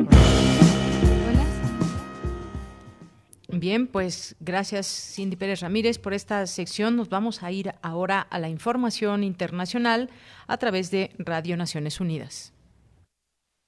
Internacional. Estas son las noticias más destacadas de las Naciones Unidas con Beatriz Barral. El cambio climático puede provocar más conflictos armados y desplazamientos masivos de población, alertó el secretario general ante el Consejo de Seguridad. The report is indeed el informe es un código rojo para la humanidad. Se necesita una acción climática mucho más audaz antes de la COP26, con los países del G20 a la cabeza para mantener la paz y la seguridad internacionales. Nuestra ventana de oportunidad para prevenir los peores impactos climáticos se está cerrando rápidamente, dijo Guterres, refiriéndose a un informe publicado recientemente por la ONU. Ninguna región es inmune, sostuvo el secretario general, que alertó que allí donde hay una gran dependencia de los recursos naturales y se reduce la disponibilidad de agua y de tierra fértil, pueden estallar las quejas y las tensiones, complicando los esfuerzos para prevenir los conflictos y mantener la paz. Además, recordó que el año pasado más de 30 millones de personas fueron desplazadas por catástrofes relacionadas con el clima. En el debate de la Asamblea General este jueves ha sido el turno de Cuba. El presidente Miguel Díaz Canel ha criticado la injusta distribución de las vacunas del COVID-19. Cientos de millones de personas en países de bajos ingresos aún esperan su primera dosis y no pueden estimar siquiera si alguna vez la recibirán. Mientras esto sucede, resulta inconcebible que en 2020 el gasto militar mundial fue de casi 2 billones de dólares estadounidenses. ¿Cuántas vidas habrían salvado si esos recursos se hubieran destinado a la salud o a la producción y distribución de vacunas. Díaz Canel felicitó a los científicos de su país por haber logrado varias vacunas contra el coronavirus. Además, pidió el levantamiento del embargo de Estados Unidos que aseguró se ha recrudecido de modo oportunista y criminal en medio de la pandemia y acusó a Washington de lanzar una guerra no convencional contra su país en la que dijo emplean Internet para proyectar interna y externamente una imagen que él calificó de absolutamente falsa de la realidad cubana. El presidente de Panamá, por su parte, alertó sobre la grave crisis humanitaria regional que puede producirse por la creciente llegada de migrantes del Caribe y de África. Laurentino Cortizo explicó que en lo que va de año más de 80.000 migrantes han pasado por Panamá. El país pasó de recibir 800 migrantes en enero de este año a 30.000 el mes pasado. Y la situación en Myanmar corre el riesgo de convertirse en un conflicto armado abierto mientras se intensifican las violaciones contra la población, algunas de las cuales pueden constituir crímenes contra la humanidad o crímenes de guerra. Así lo dijo la alta comisionada para los derechos humanos durante la presentación de un informe de su oficina. Michelle Bachelet aseguró que es necesario actuar urgentemente para evitar el conflicto armado. Ante el Consejo de Derechos Humanos, Bachelet explicó que las autoridades militares han perpetrado la gran mayoría de las violaciones documentadas desde el golpe de Estado del 1 de febrero. Hasta aquí las noticias más destacadas de las Naciones Unidas.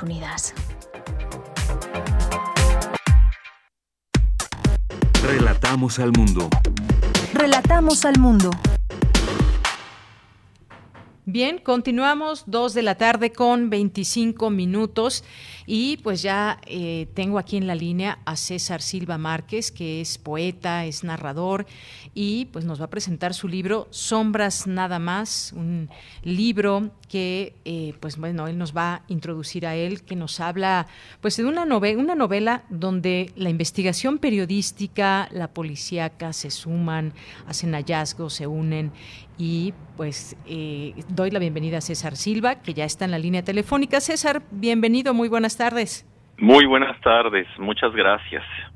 Y César, bueno, pues yo quiero decirle también a nuestro público eh, que tiene ya varias, varias novelas publicadas.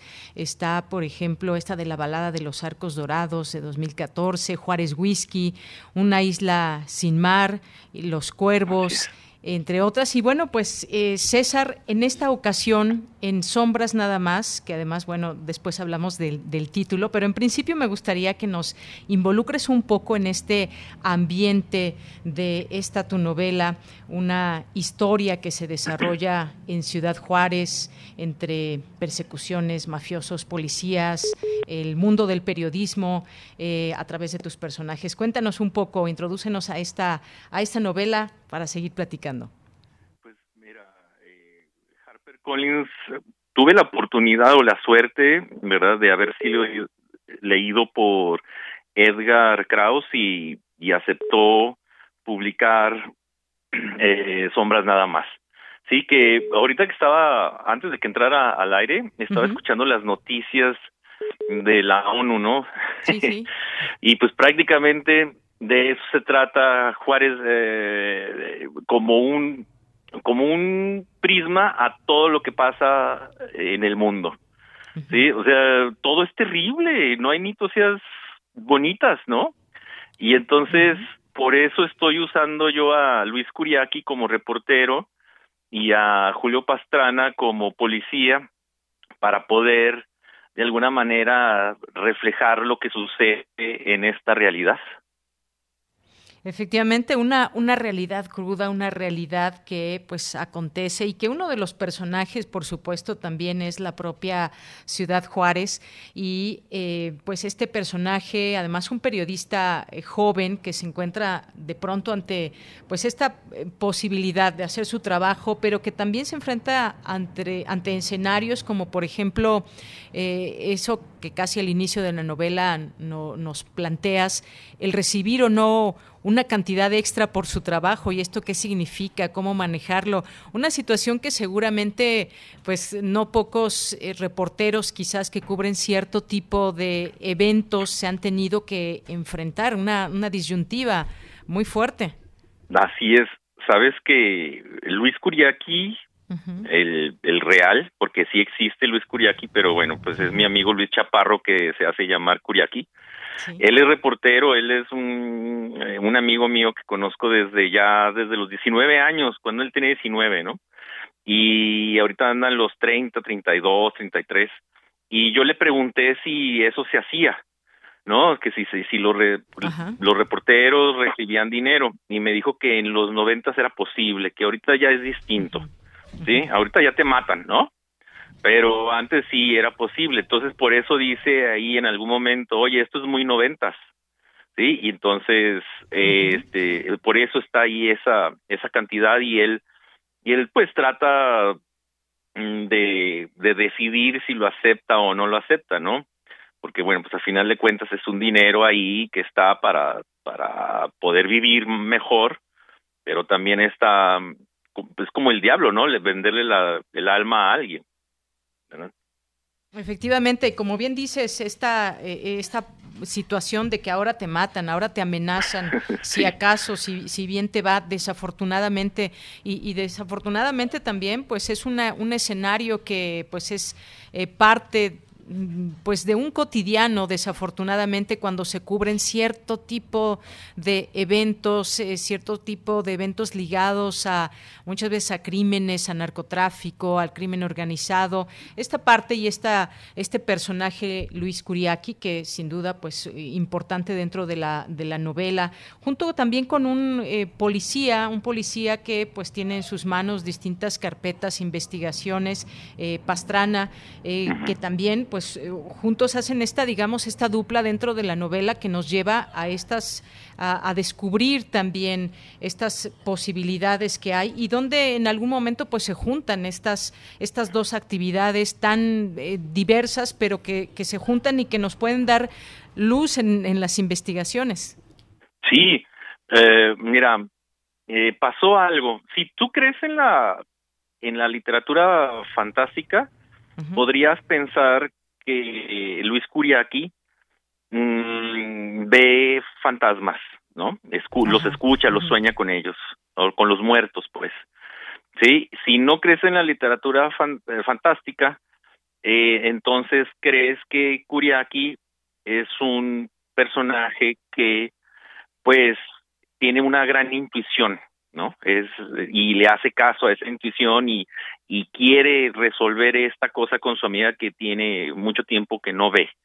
¿Sí? Y de alguna manera Julio Pastrana es la fuerza que él no tiene, la protección que le da la policía, pues es lo que le falta a este periodista, ¿no? Y entonces por esta dupla o la famosa pareja dispareja, creo yo que me funciona a mí para un caso que cuando yo lo estaba escribiendo y casi casi al final me enteré de que una socióloga había sido asesinada precisamente por hacer investigación a mujeres con violencia intrafamiliar.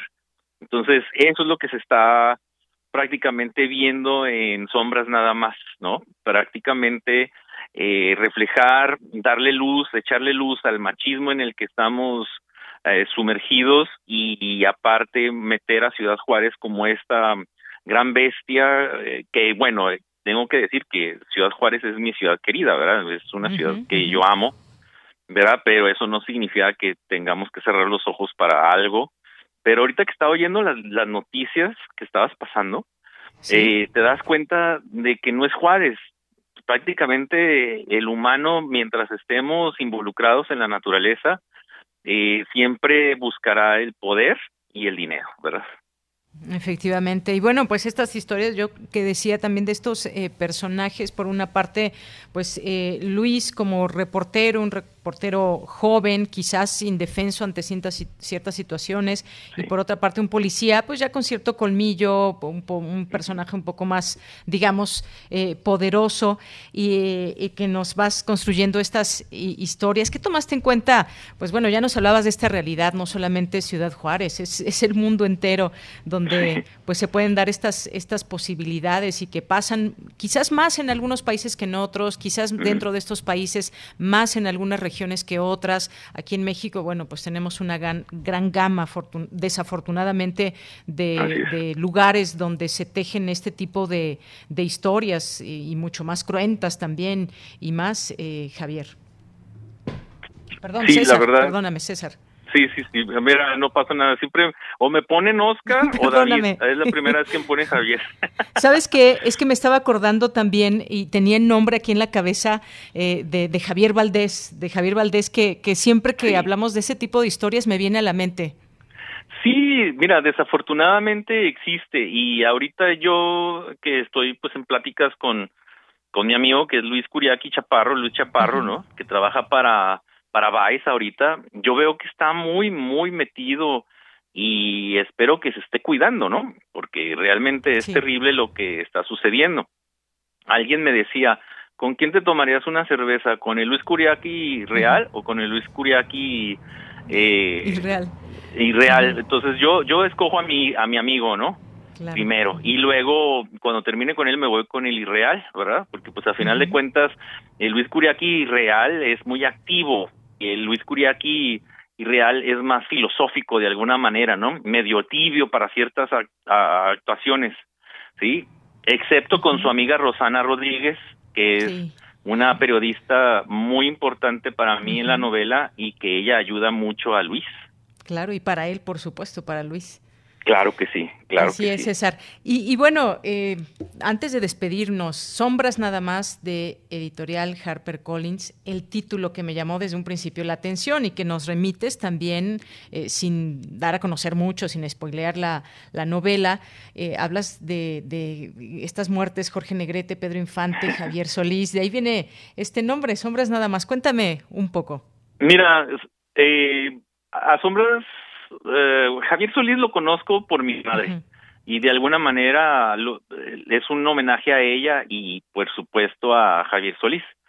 Pero, y, bueno, a la mitad de la novela, pues ahí está este jardincito donde uno se puede sentar a, observar toda la casa que es la novela, ¿no? A descansar de alguna manera de lo que está pasando y divertirse un poquito por ahí con los guiños que aviento para las para los tres grandes, ¿no? Para Jorge Negrete, Pedro Infante y Javier Solís y lo que sucedió con ellos, ¿no? En sus muertes y, y, de alguna manera fabular y confabular qué es lo que sucedió por ahí, ¿verdad? Y realmente también la otra capa de sombra nada más es que realmente vivimos en puras sombras o nos volvemos puras sombras en algún momento. Si lo recuerdas, la novela sucede usualmente siempre de noche, excepto cuando habla la mamá de Javier, de, perdón, de este, de Luis Curiaki, es que es de día. Cuando está con ella es de día, pero siempre sucede la mayor parte de la noche, de la novela en la noche. Así es. Bueno, pues César Silva Márquez, muchas gracias por conversar con nosotros de esta tu novela Sombras nada más de editorial Harper Collins. Como bien dice Eduardo Antonio Parra, un verdadero poeta al servicio de la prosa. Muchas gracias por estar con nosotros. Recomendamos a nuestro público que descubra estas historias, estos personajes que son evidentemente pues muy profundos con, con sus cada uno con su personalidad muy intensa. Pues gracias César por estar con nosotros y muy buenas tardes. Gracias a ti por el espacio, el tiempo y el interés. Y pues ya casi el término de la lectura. Qué bueno. Muchas gracias, César. Un abrazo. Un abrazo, gracias. Hasta luego. Muy buenas tardes. César Silva, poeta, narrador y eh, autor de esta novela, Sombras Nada más. Continuamos. Prisma RU. Relatamos al mundo.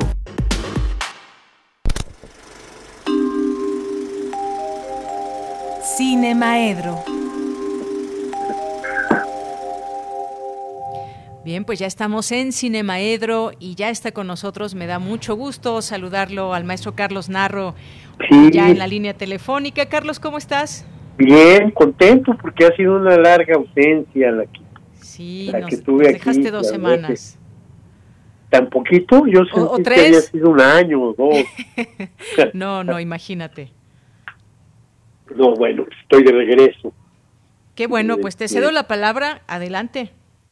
Fíjate que, aunque lo has este, tratado de una manera muy amplia, hay un asunto que a los universitarios y a los politécnicos y a los del mundo científico académico, pues nos trae este, hablando casi exclusivamente de eso. Y es el, el intento represivo, terrible, despropósito lo llamó el, rector, de irse en contra del, de los miembros del Foro Consultivo de la Ciencia y la Tecnología, en lo que a todas luces parece una venganza, y una venganza que de todas maneras no va a dejar satisfecho al vengador. No, lo va a dejar satisfecho porque la crueldad de Alejandro Hertz Manero no tiene límites, ¿no? Y se ha comprobado en la persecución contra su cuñada, en algo que parece increíble, la mujer que vivió 50, más de 50 años con su hermano, que lo cuidó hasta, hasta el final, y donde él fue testigo de todo y finalmente ha sido capaz de enderezarlo, aventar una acusación en la que la acusa de haber dejado morir a su hermano. Prácticamente de, homicidio la tiene acusada y lleva 11 meses ella en la en la prisión. Y este bueno, hace ocho días ya una señora juez eh, declaró que que no había elementos para mantener en la cárcel a la señora. Y no hay elementos, pero todavía él tiene derecho, no sé si lo está haciendo, a hacer sus reclamos y este, en los siguientes 10 días, terminará el día 25, se podrá saber si la si este si entrega elementos suficientes para demostrar lo que no pudo demostrar y que sin embargo la ha tenido presa a la señora. Y digo que es cruel y es terrible porque, bueno, para empezar, la señora tiene 96 años. Y hay demasiadas cosas sospechosas en ese, en ese intento de, de tenerla presa y de disputarle la, este, la herencia, un hombre que evidentemente no necesita nada de esto. Y entonces, claro, contra el mundo académico su venganza no se va a quedar satisfecha de todas maneras con esto. ¿Sí? Yo no sé de dónde le nace en la cabeza este, a Gers Manero, que él es un intelectual de importancia, un investigador importante. Su estancia como rector de la Universidad de las Américas no tuvo mayor relevancia. Y quizá lo más grande que tiene en su currículum es haber trabajado con este Mauricio Magdaleno cuando estaba en la Secretaría de, Educación en los tiempos, si no me equivoco, de Díaz en donde hizo un par de biografías eh, para las publicaciones populares de la de la Secretaría de Educación Pública, publicaciones que fueron eh, demostradas como plagios en, en, una buena parte de este de por un artículo de Guillermo Sheridan ¿no? que por lo visto tiene el software ideal para encontrar plagiarios porque no es la primera vez que lo que lo hace y encontró quiénes eran los plagiados de qué libro habían salido las informaciones y cómo él había este quedado sin sin este sin darle crédito a quien merecía el crédito. ¿no? En su respuesta no le quedó nada más que una vileza más que declara ser víctima de difamación. Ahora resulta que Sheridan es un difamador. ¿no? Y entonces no podemos tener ninguna certeza de lo que de lo que está haciendo. ¿Sí?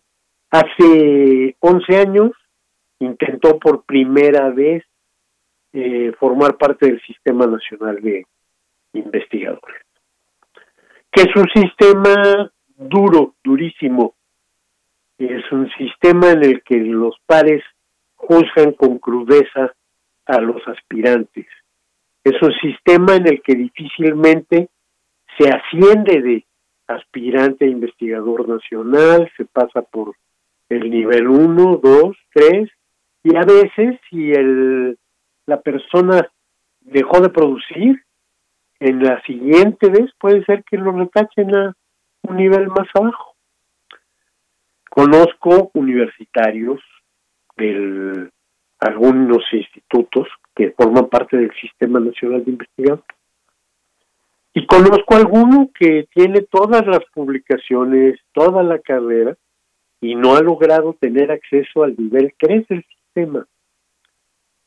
Entonces, Alejandro Gertz, Gertz intentó cinco veces ser aceptado en el, sistema y siempre le respondieron que tenía insuficientes publicaciones, que no tenía aportaciones reales de, de investigación y de pronto en una comisión completamente fuera de la manera habitual. Este año, eh, con la firma de Álvarez Mullía, forma parte ya del Sistema Nacional de Investigadores. Es, qué barbaridad. Y entonces viene su venganza. O la que sí verdaderamente parece una asociación delictuosa, que es la de la directora del CONACYT con la del fiscal general de la República. Y entonces arremeten contra 31 científicos, todos ellos con este con méritos. Cuando leí los nombres había varios, este, muchos, a los que no conozco y no me puse a, a buscar sus este sus currículums, pero sí estoy seguro pues o sea que si formaban parte de ese foro es porque lo habían ganado a través de su de su vida profesional. Y de pronto ahora estar perseguidos. Y de pronto que el juez le conteste al fiscal que su denuncia está mal fundamentada, que no hay elementos para girar la orden de aprehensión. Y eso es lo que hace que estallen las cosas. ¿no? Porque entonces, ah, pues te voy a acusar con mi papá, ¿no? Y entonces el presidente se manifiesta diciendo un lugar común, el que nada debe, nada teme. Vamos, en México, el que nada debe, todo teme. Desde el momento en el que sales a la, a la, a la calle sales temeroso, en el momento en que se te acerca una patrulla tienes miedo. Y en el cine eso ha quedado documentadísimo con una película de 2008 que se llamó este Presunto Culpable, ¿no? En el que se demuestra cómo un joven tianguero de Iztapalapa se pasa dos años en la cárcel acusado de un crimen que no cometió. Y solo puede entrar una nueva pareja de abogados a este a verdaderamente defenderlo gracias a que encuentran que el abogado defensor anterior eh, litigaba con una cédula profesional falsa. Muestra más de, lo que va en, nuestro sistema de justicia. Entonces logran que se reabre el juicio y logran demostrar, y ahora ya con cámaras durante todo el proceso, la injusticia de la manera en la que fue encarcelado este, este joven. Hay por allí otro caso este, que documental como con esa intención, el de Diana Garay, que se llama Mi amiga Betty, donde este, Diana eh, investiga el caso de su de su amiga este Betty, la amiga desde el kinder, y que es acusada por la muerte de su de su madre como homicidio. Y claro, este no tiene todos los elementos y la película nos siembra eh, un este estado como de como le llaman los los abogados de duda razonable no pero bueno pues este Betty se queda con sus 30 años de, de prisión. Entonces ni el sistema jurídico este mexicano ha tenido una limpia ni el fiscal merece verdaderamente nuestra aprobación no o sea el señor fiscal está litigando a su favor. Está utilizando todo el peso del, del poder para remeter contra lo que le duele, contra sus este, enemigos, contra la gente que considera que no fue justa con él.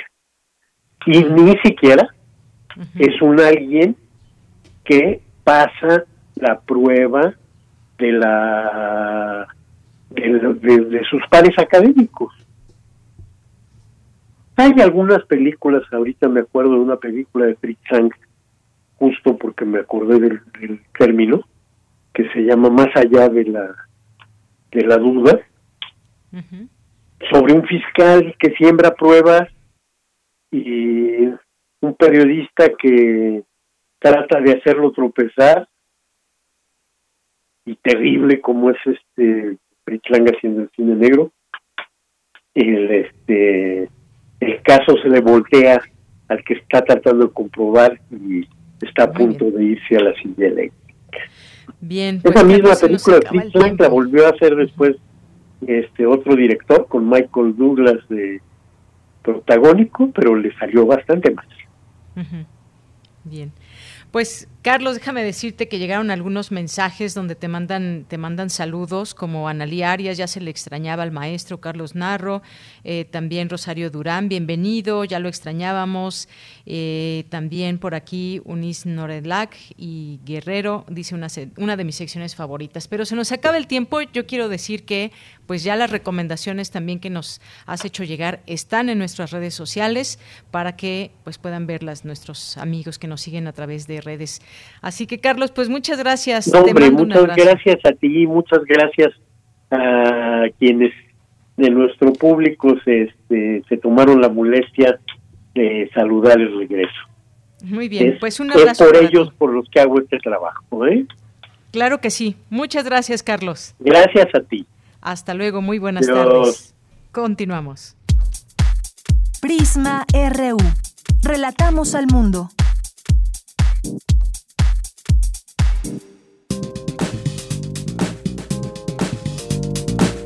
Cultura RU.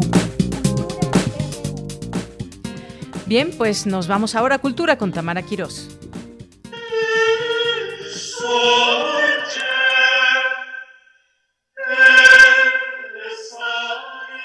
¿Qué tal, Deyanira? Como siempre es un gusto saludarles a través de las frecuencias de Radio UNAM. Gracias por escucharnos. Nos acercamos a la recta final de nuestra transmisión y les tenemos dos invitaciones. La primera, de la que hablaremos, se realizará el próximo 26 y 27 de septiembre, días en los que especialistas se reunirán para reflexionar sobre la música escuchada antes, durante y después de la independencia de México. La Secretaría de Relaciones Exteriores, la Secretaría de Cultura, el Instituto Nacional de Antropología e Historia, Diplomacia Cultural de México y la Universidad Nacional Autónoma de México a través del Seminario de Música en la Nueva España y el México Independiente del Instituto de Investigaciones Estéticas realizarán el seminario Diálogos Transversales, la Independencia de México según la música de las catedrales. Fin Principio o Laberinto, un encuentro en donde investigadores, músicos, tanto nacionales como extranjeros, van a intercambiar ideas acerca de la música que escuchaban dentro y fuera de las catedrales nacionales, hombres y mujeres de su feligresía antes, durante y después de la independencia de México. Para saber más detalles de este evento, conversamos con la doctora Lucero Enríquez, compositora, clavecinista y coordinadora del Seminario de Música en la Nueva España y el México Independiente, red internacional e interdisciplinaria de especialistas y estudiantes dedicados al estudio de la música novohispana y mexicana, del periodo 1521-1858, con sede en el Instituto de Investigaciones Estéticas de la UNAM, y esto nos comparte sobre Musicat y sobre el encuentro Diálogos Transversales, la independencia de México, según la música de las catedrales, fin, principio o laberinto. Digamos que tiene dos vías para poderse haber consolidado como se consolidó. Primero, nosotros en el seminario que tiene su sede en estéticas, que se llama, se le conoce como Musicat,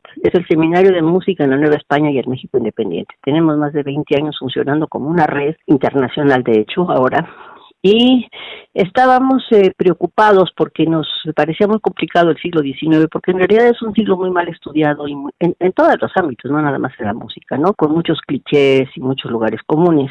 Y entonces estábamos queriendo acercarnos con otra óptica y estábamos pensando, y de, de, hecho de eso se trata también, de hacer un cuaderno doble, por precisamente con motivo del bicentenario, un poco diciendo, la música dice que la independencia no fue como la pinta, digamos que ese fue el punto de partida, ¿no? Y entonces ver desde la música de las catedrales, que es en donde nos hemos estado moviendo desde el punto de vista de la investigación, ver qué nos dice la música de estos periodos, justamente. Y pues estábamos viendo que era muy complicado, mucho más incluso de lo que nos imaginábamos, ¿verdad? Entonces hicimos, de hecho empezamos a hacer un seminario como ya uno que hicimos hace varios años, que es eh, un seminario muy rico porque cada uno de nosotros tiene disciplinas distintas, ¿no? Complementarias, pero unos vienen de la historia, otros vienen de la musicología, otros de la filosofía, alguien de artes visuales, y entonces nos damos un, una bibliografía común y con esa bibliografía común hacemos un marco digamos, un marco teórico, y ya luego cada quien eh, aproxima su objeto de estudio desde su propia disciplina, desde su propio interés. Y entonces resulta algo muy, pero de veras muy enriquecedor. Así hicimos dos volúmenes hace varios años y en ese sentido este, pensamos ahora este hacerlo así. Estábamos en eso cuando de la Embajada de, México en Indonesia me habla la agregaduría cultural con quien ya había yo tenido contacto un año antes o algo así, pues les propuse a mis colegas, pues digamos que el texto de los cuadernos queda como texto, pero podemos presentar pues un poco el meollo de donde van nuestras investigaciones y nuestros intereses ahorita y hacer pues un, una sesión de seminario digamos, donde podamos intercambiar estos temas y hablar de estos temas que están muy interesantes. Y así, así lo combinamos, pero esto que surgió de una iniciativa de la Embajada, digamos, de México en Indonesia, estaba tan entusiasmada tanto la agregada cultural como que es cónsul también, como el embajador, que dijeron, no, es que esto no puede ser nada más para nosotros. Y entonces se lo plantearon a Diplomacia Cultural de la Secretaría de Relaciones Exteriores, que le pareció sumamente interesante y bueno, pues nos ha dado una acogida fantástica porque lo están divulgando en las embajadas. Y de hecho vamos a hacer el evento dos veces, nomás que es en la noche del domingo 26 a las 9 de la noche aquí, porque son las 9 de la mañana del hemisferio oriental, sí, porque bueno, Yakarta son las 9 de la mañana. Y para ese lado del mundo se va a pasar y va, hicimos todo, absolutamente todo en inglés, ¿sí? Todos los textos, todo, todo va a ser en inglés y ese evento se lleva a cabo el domingo 26 a las 9 de la noche de México, 9 de la mañana del 27 en Indonesia, porque nos pidieron que fuera en vivo y después que fuera justamente el 27, que es el aniversario del Bicentenario. Al día siguiente, que es el lunes, lo hacemos a las 5 de la tarde en español, porque bueno, las 5 de la tarde es para este lado del hemisferio. Europa es el que queda, quién sabe a qué horas, porque le van a quedar ambos horarios fatales, ¿no? Pero bueno, eso como de todas maneras queda colgado, como dicen, tanto en la página del Instituto de Investigaciones Estéticas como en, en la Secretaría de Relaciones Exteriores, como INATV, que es quien lo va a transmitir, pues entonces ahí se puede ver en cualquier momento, ¿verdad? Una de las ideas principales de este evento es que por medio de la música, imágenes, videos y otros recursos audiovisuales, los participantes compartan diversas temáticas que brinden a la audiencia un mosaico musical de esos años en forma amena, relevante y por supuesto significativa. El conocimiento, las ideas, experiencias serán compartidas por integrantes de las universidades de Brasil, Chicago, de México participarán especialistas del INA, el Tecnológico de Monterrey y la UNAM. Importante que sepan que se realizarán dos transmisiones en vivo a través del canal de YouTube de INA TV. La primera será en inglés el domingo 26 de septiembre a las 21 horas, a las 9 de la noche, y la segunda en español el lunes 27 de septiembre a las 17 horas 5 de la tarde. La transmisión es de acceso libre y va dirigida al público en general. Para más información pueden ingresar a la página www.estéticas.unam.mx. También les hacemos una atenta invitación para explorar el Seminario de la Música en la Nueva España en www.musicat.unam.mx.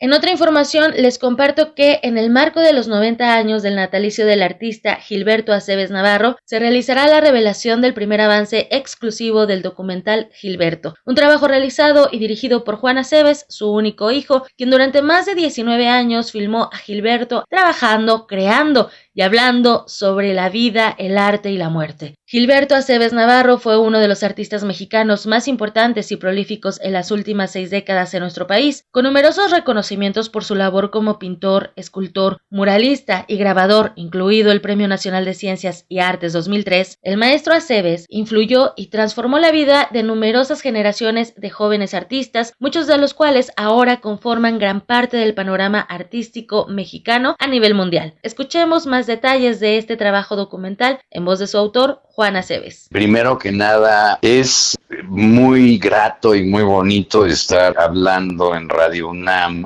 puesto que mi padre era de la UNAM, le dedicó a la UNAM más de 40 años de carrera, una cosa así por el estilo. Entonces, qué gloria poder estar platicando con gente de Radio UNAM y con la audiencia de Radio UNAM acerca de uno de los grandes personajes de, la Universidad Nacional Autónoma de México, en, no solo sino de muchos más eh, actores que también surgieron de, de la UNAM, que tomaron clases con mi padre, tanto en San Carlos como en Line Up después y ya después en su taller en la colonia Roma. Entonces, mi padre y la UNAM tuvieron una relación eh, larga, próspera y, pues eh, que eh, fue, fue de mucho dedicación tanto de mi padre para la institución como para los jóvenes que pasaron por ella y por sus aulas, por sus enseñanzas. Eso es así como que un pequeño preámbulo, ¿no? Yo empecé a ver a ese personaje como alguien admirable desde que tenía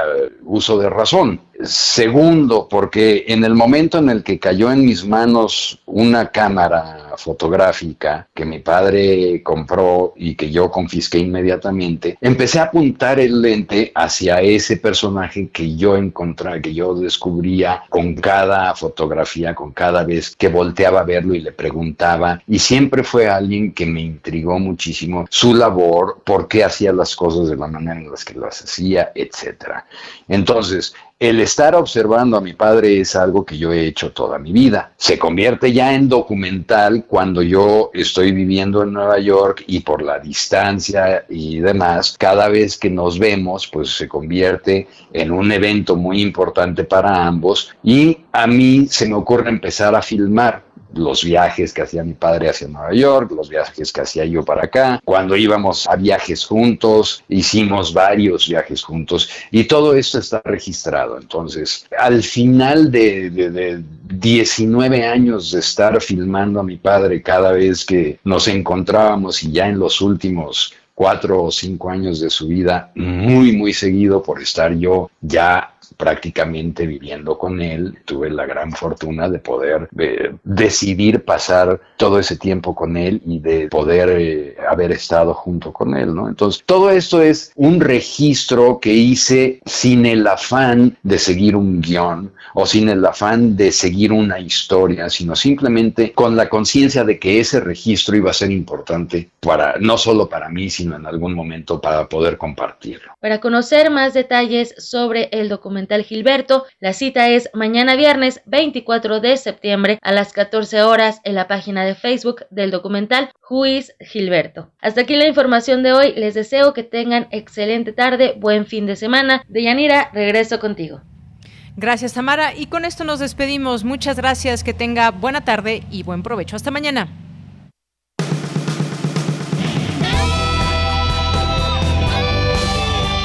Prisma RU. Relatamos al mundo.